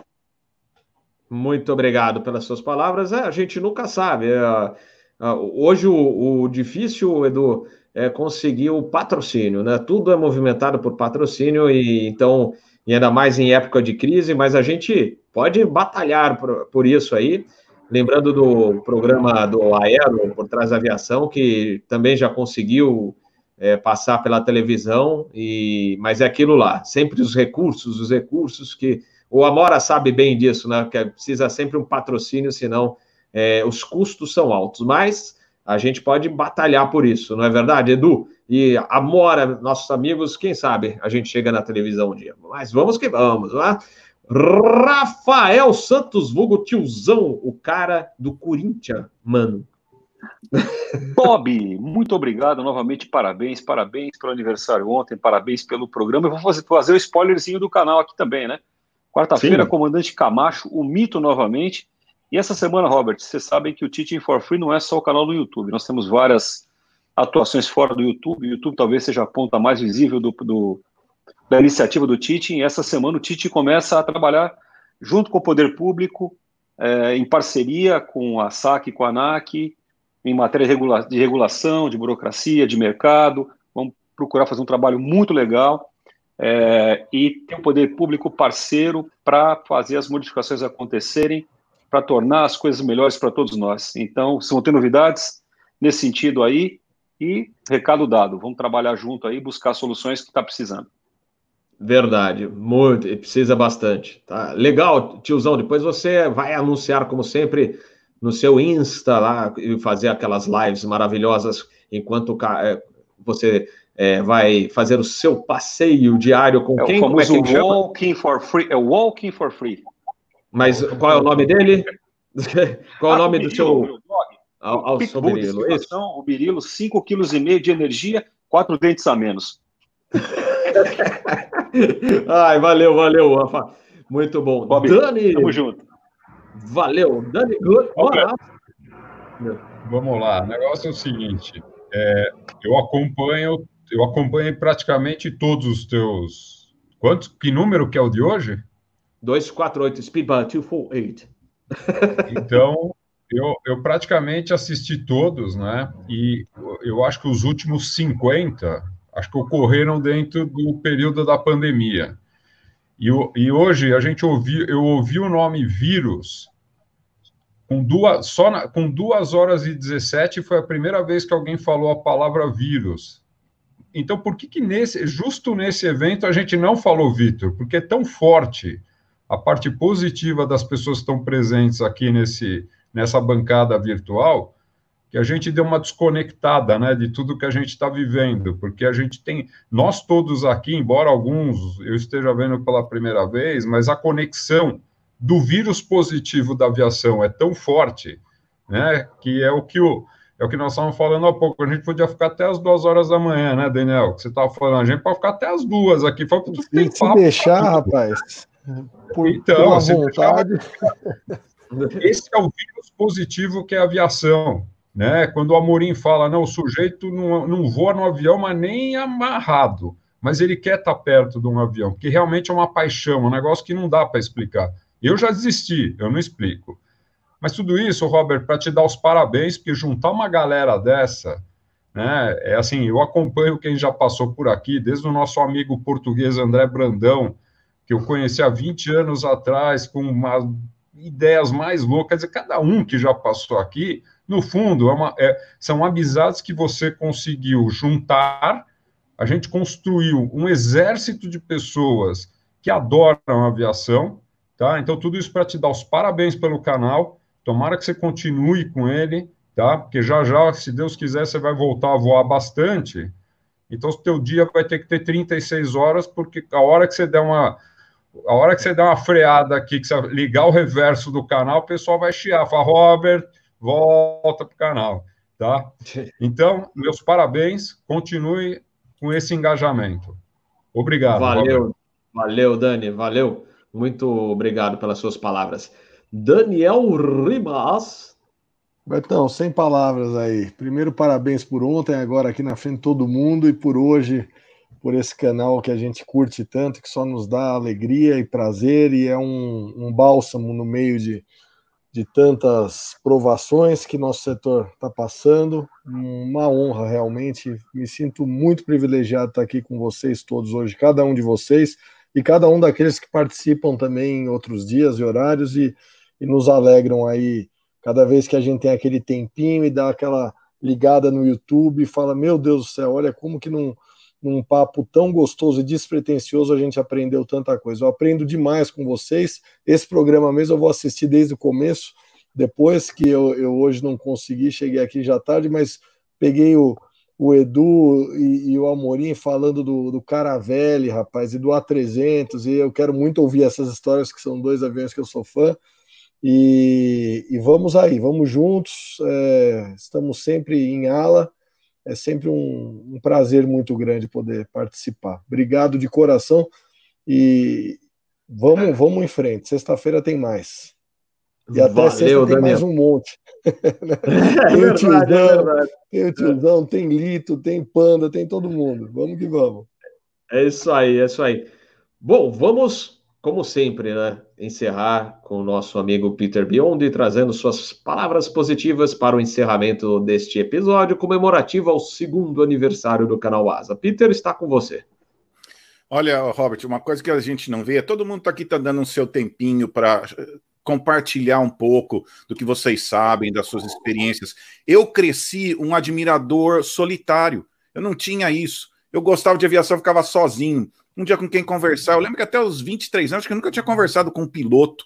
Olha a oportunidade que nós estamos passando para os jovens hoje de poder compartilhar um pouquinho. Os jovens estão crescendo com uma coisa que muitos de nós não tivemos, né? Então é um momento muito bonito estar aqui, poder compartilhar, né? Eu lembro quando eu, eu li a revista Flap, eu ficava triste, acabou a revista, agora vou ter que esperar um mês tinha que esperar um mês para mais notícia de aviação. Era um sofrimento, né? Hoje a gente pode ligar aqui na terça, tem esse canal, depois o Rafael está falando no canal dele. Hoje tem abundância de alimentos sobre aviação e é muito gostoso. E olha, às vezes você não sabe, o Robert, mas você acha que tem lá uma pessoa assistindo? Uma pessoa falou que ele assiste a família toda. Ele senta a família para assistir o canal Asa, entendeu? Então não é só aquela uma pessoa marcado lá. Para algumas uh, famílias virou até um evento da família, eles sentam lá para assistir o canal Asa, né? Então isso é uma coisa muito bonita poder passar isso para as próximas gerações. Tem um jovem que pode estar assistindo hoje que ouviu alguma coisa que alguém falou aqui, e fala: "Puxa, olha, eu vou querer trabalhar na aviação, né?" Às vezes, uma pequena coisa que a gente fala pode ser uma influência positiva para outra pessoa. É isso que eu acho bonito do canal Asa. Dá tempo, tem que dar tempo, tem que se organizar, eu sei. Mas pensa que nós estamos deixando alguma coisa positiva para a próxima geração e para aquelas pessoas que gostam de aviação. Meus parabéns pelo programa e todo mundo, vamos continuar aqui ajudando a próxima geração a, a ter esse amor carinho pela aviação que a gente tem. Mas muito obrigado por ter me convidado aqui. Valeu, Peter Biondi, nossos no, grandes amigos, como eu falei aqui já desde o início, né, da, da década de 80, né, a gente se conhece bastante tempo, e então é sempre bom bater esse papo com velhos amigos, Cedrine, o Danielzão, que a gente se conheceu um pouquinho mais para frente, foi na época da, no ano 2000, 2001, entrando na, na Varig, né, Daniel? E do Ar Silveira. O seu trabalho na, na AETA, hein? Já sabia. Já ah, é verdade. É, Era uma é, das é poucas é fontes que a gente tinha para beber, como diz o Peter. Era, naquela época tinham muito poucas fontes ainda para a gente beber. A AETA é, já era uma delas. E não existia internet, era tudo troca por cartinhas. O pessoal então, fazia inscrição na ETA por carta. Ai, quanto então. tempo, hein? Mas legal, pessoal. Olha, muito obrigado aí para o pessoal que acompanhou no chat. É, foi muito bom contar e sempre é muito bom contar com a participação de vocês, vocês que dão força para o canal, os nossos agradecimentos. E o pessoal também que participou hoje como convidado aqui, que realmente foi um bom bate-papo. E se eu não parar agora, olha, a gente já está, daqui a pouco vamos para três horas de, de, de bate-papo. Então, é para não ficar até as duas da manhã e a gente não tomar evitar o cartão amarelo em casa, o cartão vermelho, então a gente vai encerrar por hoje. Então, lembrando que Captain Bob estará de volta aqui na terça-feira, às seis da tarde, com mais um episódio do Fly Safe, o American 191. Até a próxima, pessoal. Até terça. Bom descanso, boa noite. E a gente se vê então na próxima live do canal Asa. Valeu! Um abraço a todos!